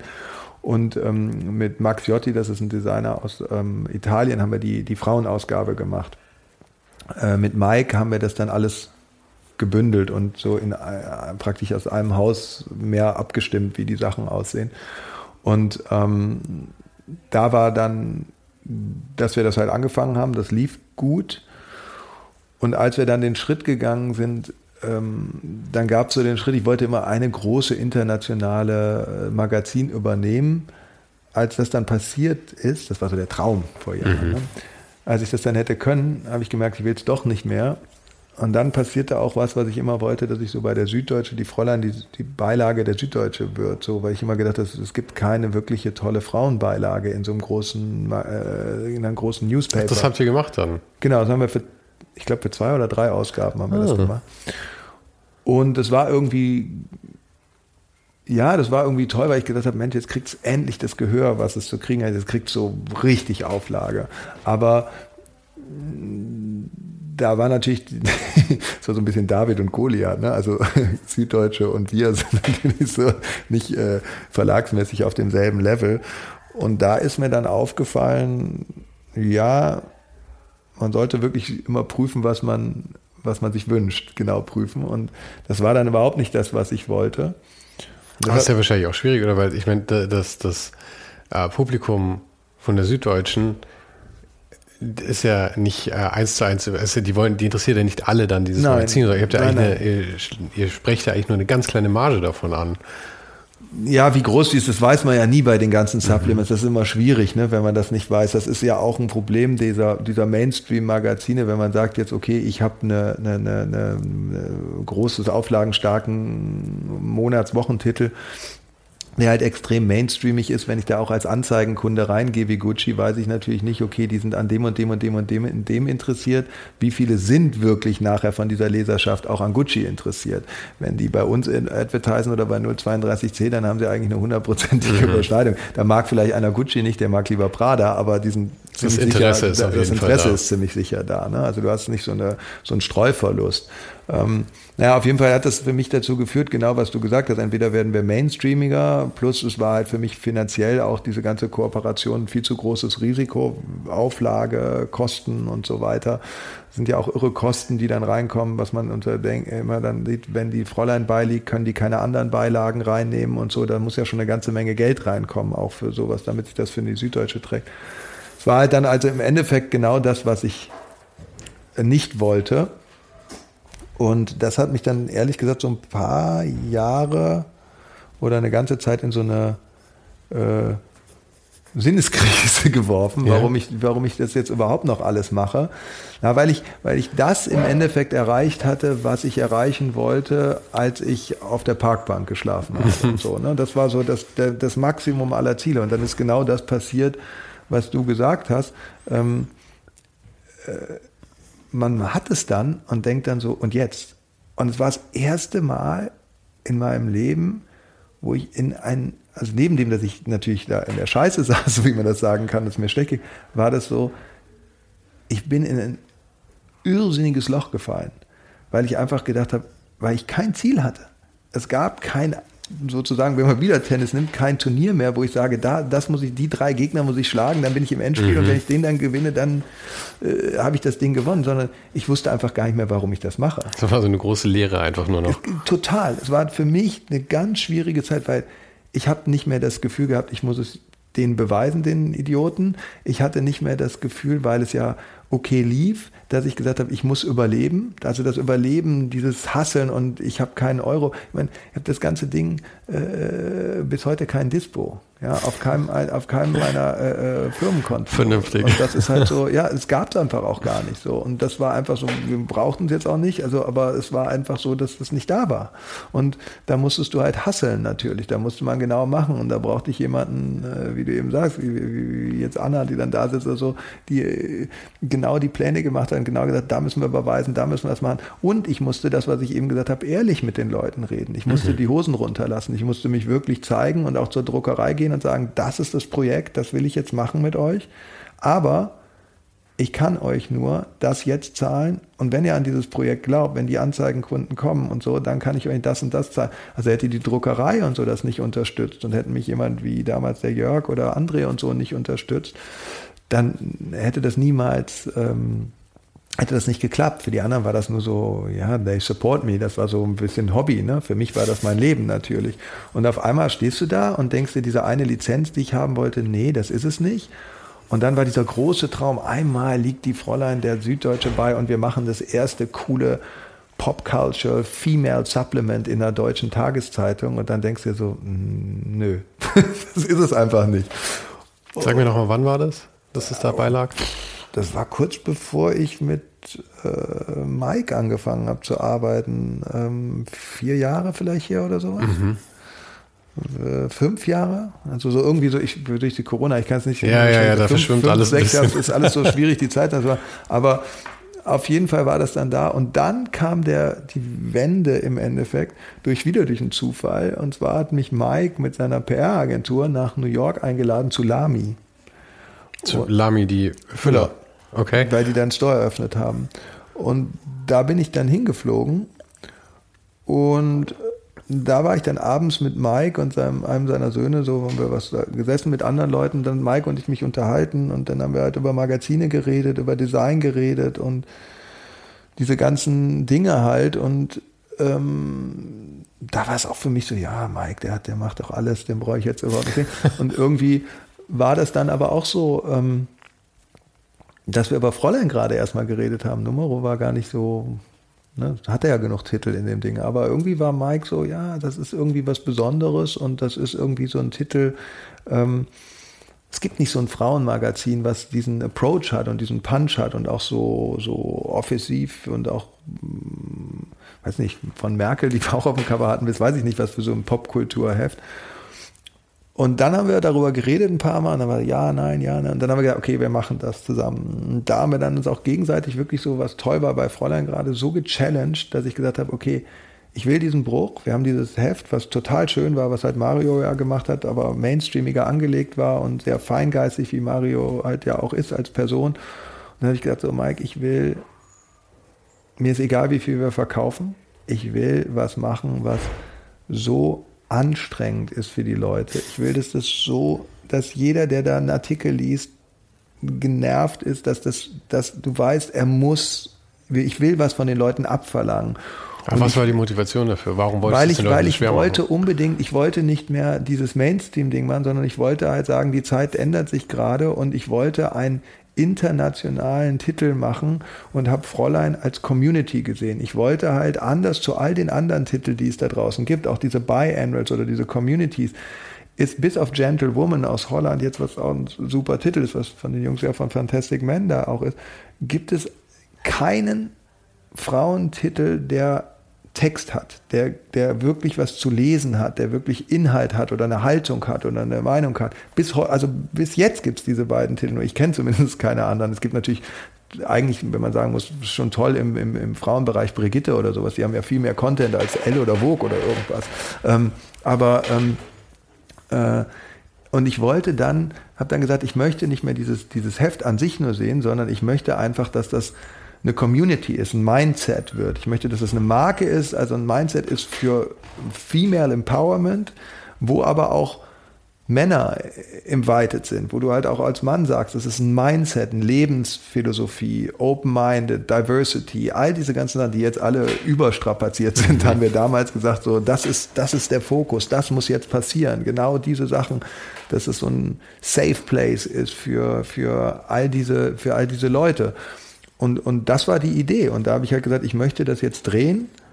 Und habe gesagt, und wenn der Titel nur eine ganz kleine internationale Verkaufszahl hat im Endeffekt, aber ich will, dass daraus das entsteht und sagen so, wow, das ist toll. Und genau das ähm, hat geklappt.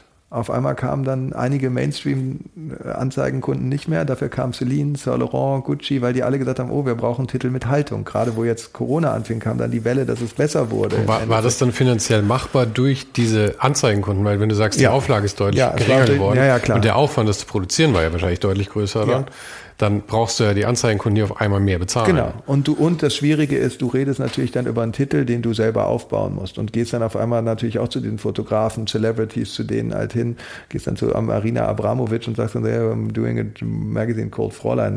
What the fuck ist Fräulein? Ja, das ist so, was bedeutet das überhaupt? Ja, ja vor allem als internationaler Titel. Genau. Ja, es gab natürlich, Fräulein war die Idee schon, weil es gab natürlich Fräulein-Wunder und sowas in Amerika. Deshalb ist das für die schon dieses Fräulein-Wunder, das war schon Mal so ein gehört. Begriff. Ne? Das ist so und auch so ein Begriff für taffe deutsche Frauen, die selbstständig arbeiten und so. Aber ich meine, gut, das ist Amerika. In England ist der Begriff vielleicht auch noch was, aber ich meine, darüber Frankreich hinaus. und Italien raus. überhaupt nicht. Und das war auch ganz schwierig. Ne? Die, die Modekunden haben das Ding auch nicht angeguckt. Das war zwar dann gut, also wir hatten schon gute Kunden im Vergleich zu den anderen, aber nicht jetzt so. Und, und äh, jetzt ist es aber so, dass du, wir, wir sind dann ja auch, haben es umgeändert und sind dann englischsprachig auch geworden. Und ähm, da war es dann auf einmal so, dass du mit ganz tollen Fotografinnen äh, oder Fotografinnen, die dann auf einmal wir angesprochen haben, die sich die Mühe gemacht haben, wo du auch merkst, die gehen nicht nur nach dem Namen, der Marke, die da draufsteht, sondern die lesen den Titel. Die waren am Anfang, nee, mache ich nicht. Und dann haben sie das Heft genommen, haben es gelesen und haben gesagt, oh, ich will gar nicht für Nummer, ich will für den Titel shooten. und dann warst du so, wow, weißt du? Also ich hatte gerade ein Gespräch in Italien, ähm, da war auch eine Künstlerin, die dann gesagt hat, das war, äh, was ich toll fand, die hat gesagt, Fräulein war für sie the most challenging Interview, was sie überhaupt in ihrer Karriere für ein, für, ein, für ein Magazin gegeben hat, weil es nicht nur darum ging, mit wem warst du im Studio, wie ist denn die Platte jetzt und ist das deine Lieblingsplatte, was ist dein liebster Song, sondern wo es darum geht, was ist dein was ist dein Approach, wo stehst du, wo müssen wir hingehen, was ist deine Verantwortung für die Jugendlichen und so weiter, wo sie meinte, ich musste wirklich nachdenken. Also nicht nur dieses Seichte halt einfach genau. Geplätschere.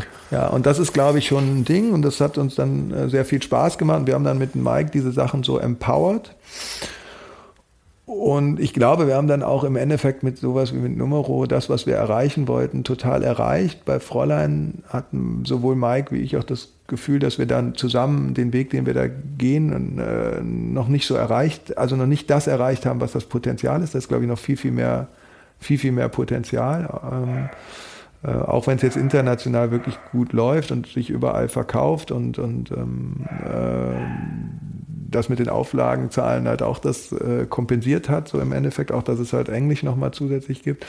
Ähm, und haben dann jetzt halt gesagt, okay, wir machen die, die Numero ist dann letztendlich, ähm, haben wir jetzt unseren Weg gegangen, haben das so genau gemacht, was wir wollten, weil bei der Numero gab es sehr am Anfang sehr klare Auflagen von Frankreich, was wir dürfen, was wir nicht dürfen wegen der Lizenz. Und im Endeffekt haben wir das Vertrauen dann von den Franzosen, habe ich eben ja schon mal gesagt, was als Deutscher zu Franzosen zu gehen, vor allen Dingen zu jemandem, der seit Jahren für Chanel und für irgendwas alle großen Brands arbeitet und einen Titel macht wie Numero, der dann erfolgreich wurde, denen zu erklären, ich als Deutscher möchte das jetzt machen, eure Marke haben, aber ich möchte die anders machen wie ihr. Das mhm. ist nicht so einfach. Ne? Also, aber hilf mir noch mal ganz kurz, die mit Mario Lombardo habt ihr welche Titel gemacht? Fräulein? Die Fräulein. Und, und, und die Numero Om. Numero auch. Mhm. Und dann Om. bist du mit beiden zu Mike gegangen? Ja. Und habe dann Numero Om, Numero Fam und Fräulein mit Mike gemacht. Und jetzt geht alles zu Mirko? Oder? Nein, jetzt geht nur ähm, die Numero, mhm. Männer und Frauen geht zu Mirko und die Fräulein bleibt bei äh, äh, Mike. Mhm. Und die ähm, Intersection, das Automagazin, haben wir gerade auch komplett nochmal geändert, weil ich und das machen wir jetzt im Moment intern. Okay.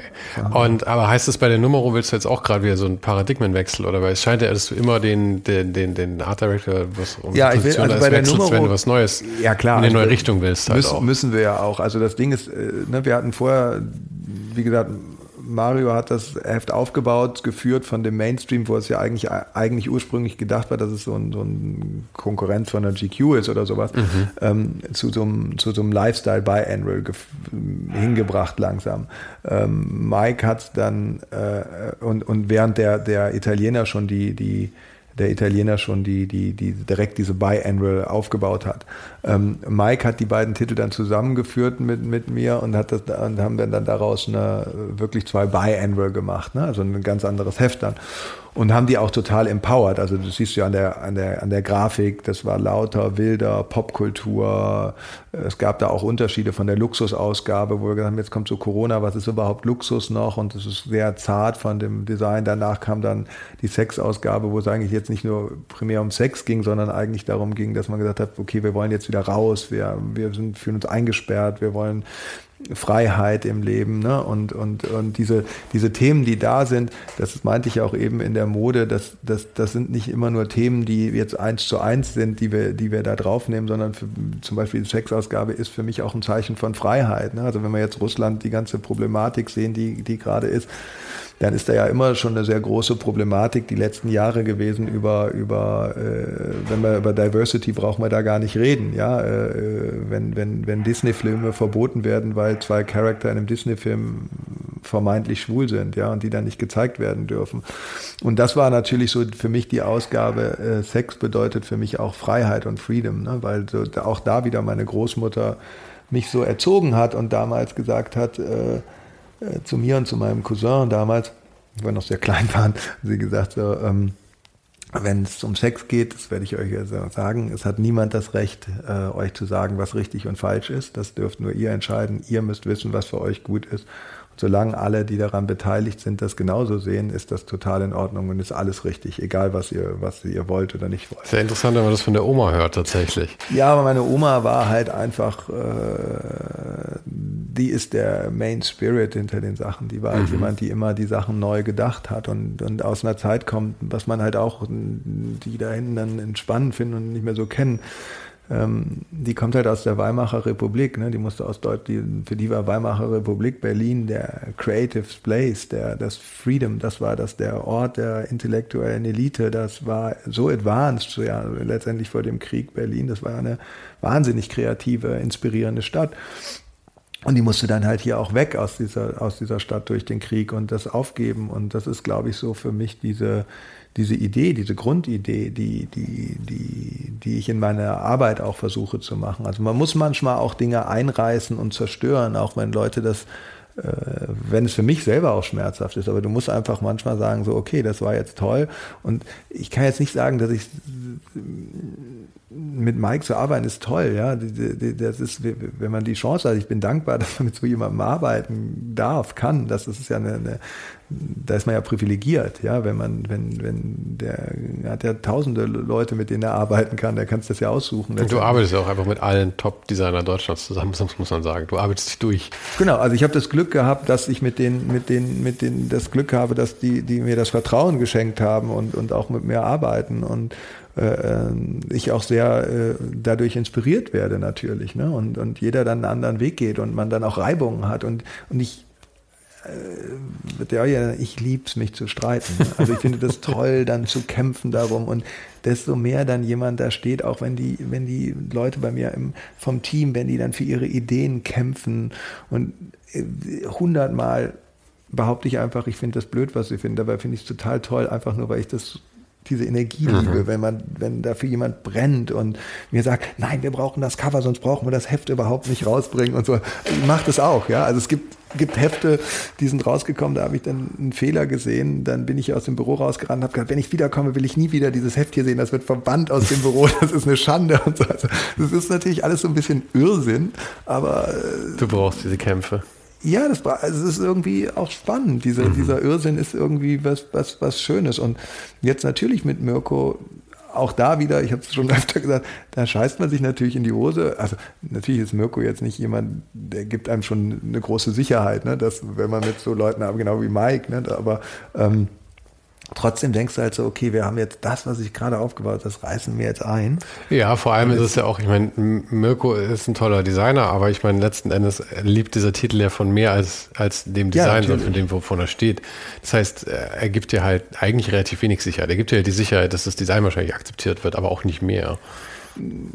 Ja, aber du bist schon mit jemandem, du bist schon mit die, ich glaube schon, man ist dann schon in dem Alter, wo wir jetzt sind, da gibt es ja viele Sachen, wo ich sage, ob man Leidenschaft ist dann nicht immer das eine, sondern man hat auch so eine gewisse Erfahrung oder man ah, ist so ja. routiniert oder sowas. Ne? Und äh, ähm, wenn man auf einer, wenn man mit, mit solchen tollen, kreativen und, und auf diesem Level Leuten arbeiten kann und die einem auf Augenhöhe wahrnehmen und auf Augenhöhe austauschen, dann hat man schon eine sehr gute Basis, dass man das macht. Es, es klappt natürlich nicht immer. Wir sehen alle äh, ganz oft mega große Hollywood-Filme oder irgendwas, wo tausende gute Schauspieler mitspielen, die Ikonen sind und ein mega Regisseur und man guckt den Film an und sagt, aber die müssen den doch auch gesehen haben und gesagt gesehen haben, dass der schlecht ist. Ne? Ja, aber ich, ich glaube, du hast vorhin gesagt, es gibt keine Garantien. Das ist nee. halt einfach immer die Sache. Ja. Also das, was wir jetzt machen und auch wenn wir uns da freuen oder irgendwas, und ich, ich, ich, ich habe das ja auch gesagt mit dem Computer, wenn die Layouts kommen von Mirko, dann drucken die mir die aus, dann legen die da.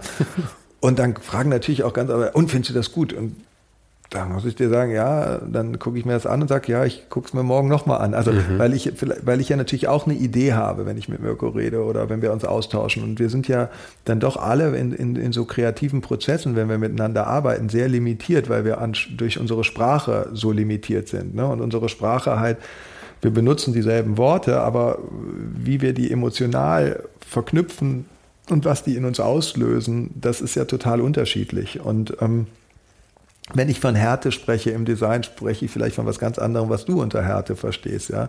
Äh, Klar, es ist ja immer basierend auf den Erfahrungen, die die Person jeweils hatte, wie er das denn interpretiert. Und die Erfahrungen sind natürlich immer unterschiedlich bei genau, jeder Person. Auch, und, und, wenn du dann international arbeitest, sind Sehgewohnheiten noch ganz andere. Wir haben ständig diese Ideen, wenn du irgendeine bestimmte Typo benutzt, dann wird immer gesagt, oh, die können wir nicht benutzen, das ja, erinnert ja. an die Nazis, ja. aber hat die überhaupt nichts mit denen zu tun. Also, das, das ist dann vor allem immer klassisch bei der Fraktur, obwohl die genau. Fraktur eigentlich abgeschafft wurde von den genau. Nazis hatten wir jetzt auch ja, wieder. Das hatten wir jetzt gerade auch wieder mit einem Künstler, haben ein tolles Cover. Also, und dann wird gesagt, nee, also die Typo, das ist das, Ding, wo man so gesagt hat, also sorry, dann könnten wir eher, sind diese ganzen Modelogos, die es gerade gibt, die wären eher Nazi-Style als, als äh, diese Typos. Ne? So, aber ähm, das ist dann auch wieder, weil, weil wie man es verbindet. Ne?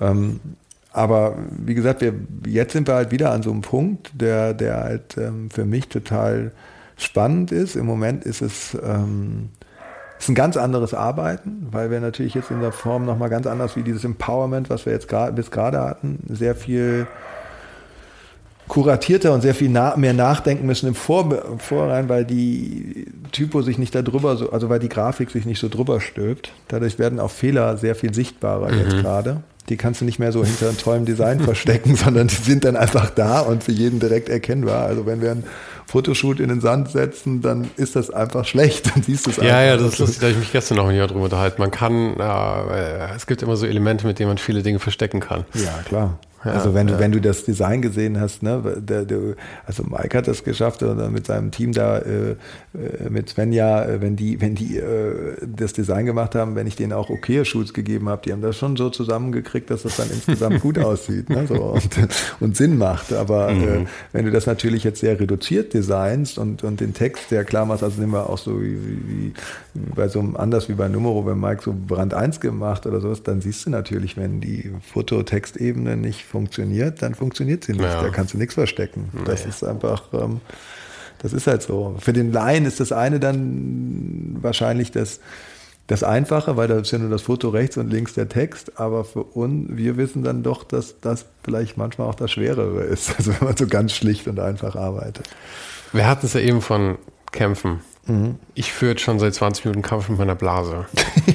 Und ich finde, wir sind eigentlich an einem ganz guten Punkt angekommen. Wir sind nämlich ziemlich mit dem Magazin beim heutigen Tag angekommen. Genau, ja. Und ich würde aber sehr gerne irgendwann das nochmal fortsetzen und auch über die ganzen anderen Sachen sprechen, die du auch machst. Und wir haben nämlich wirklich eigentlich nur einen Teil deiner Arbeit angerissen. Eigentlich, eigentlich nur meine Lebensgeschichte. Danke, dass du die Zeit genommen hast heute. Dass es endlich geklappt hat jetzt nach ungefähr fünf Monaten. Ich habe zu danken, hat mich sehr gefreut. Vielen Dank. Wie jede Woche habe ich zum Ende dieser Folge noch drei Vorschläge für dich. Und da bietet es sich natürlich an, dass ich dir drei Folgen mit Menschen ans Herz lege, die auch in dieser Folge erwähnt wurden. Der erste in der Reihe ist Mario Lombardo. Ich glaube, Mario war nämlich auch der erste, mit dem Götz an der Fräulein gearbeitet hat. Und mit Mario unterhielt ich mich aber vor allem auch darüber, wie es ist, eine sehr erfolgreiche Karriere zurückzuschrauben, um etwas zu machen, das einem mehr am Herzen liegt. Das war Folge 62. Und dann sprachen wir natürlich auch noch über Mike Meret. Mike übernahm dann von Mario und sollte die Magazine so richtig anstrengend machen. Hat Götz gesagt, nicht ich. Keine schlechte Aufgabe. Mit Mike sprach ich in Folge 50. Und dann darf ich natürlich nicht Mirko Bosch vergessen. Mit Mirko arbeitet Götz erst seit kurzem und ich durfte schon einen Blick auf ein paar Layouts werfen, die Mirko für Götz gezaubert hat. Ich bin sehr gespannt, was da noch kommt. Mit Mirko sprach ich in Folge 65.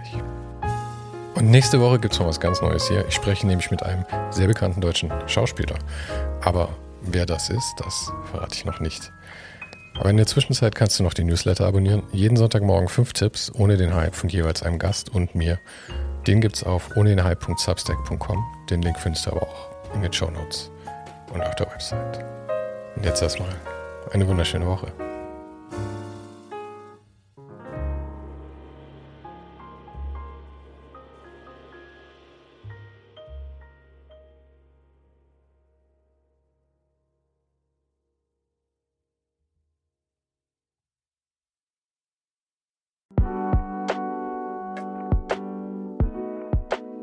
Das war's für heute. Falls du gerade eine von den älteren Folgen hörst, ist es gut möglich, dass du jetzt ein zweites Outro hörst. Lass dich aber nicht von mir verwirren. Ich bin gerade dabei, ein paar Änderungen zu machen und dafür muss ich 150 Folgen neu schneiden und nochmal uploaden. Du kannst dir wahrscheinlich vorstellen, dass das ein kleines bisschen dauert. Falls du mich und die Show supporten möchtest, gibt's dafür ein paar Möglichkeiten. Auf patreon.com slash svensaro gibt's jede Woche Bonusmaterial, exklusiv nur für Supporter.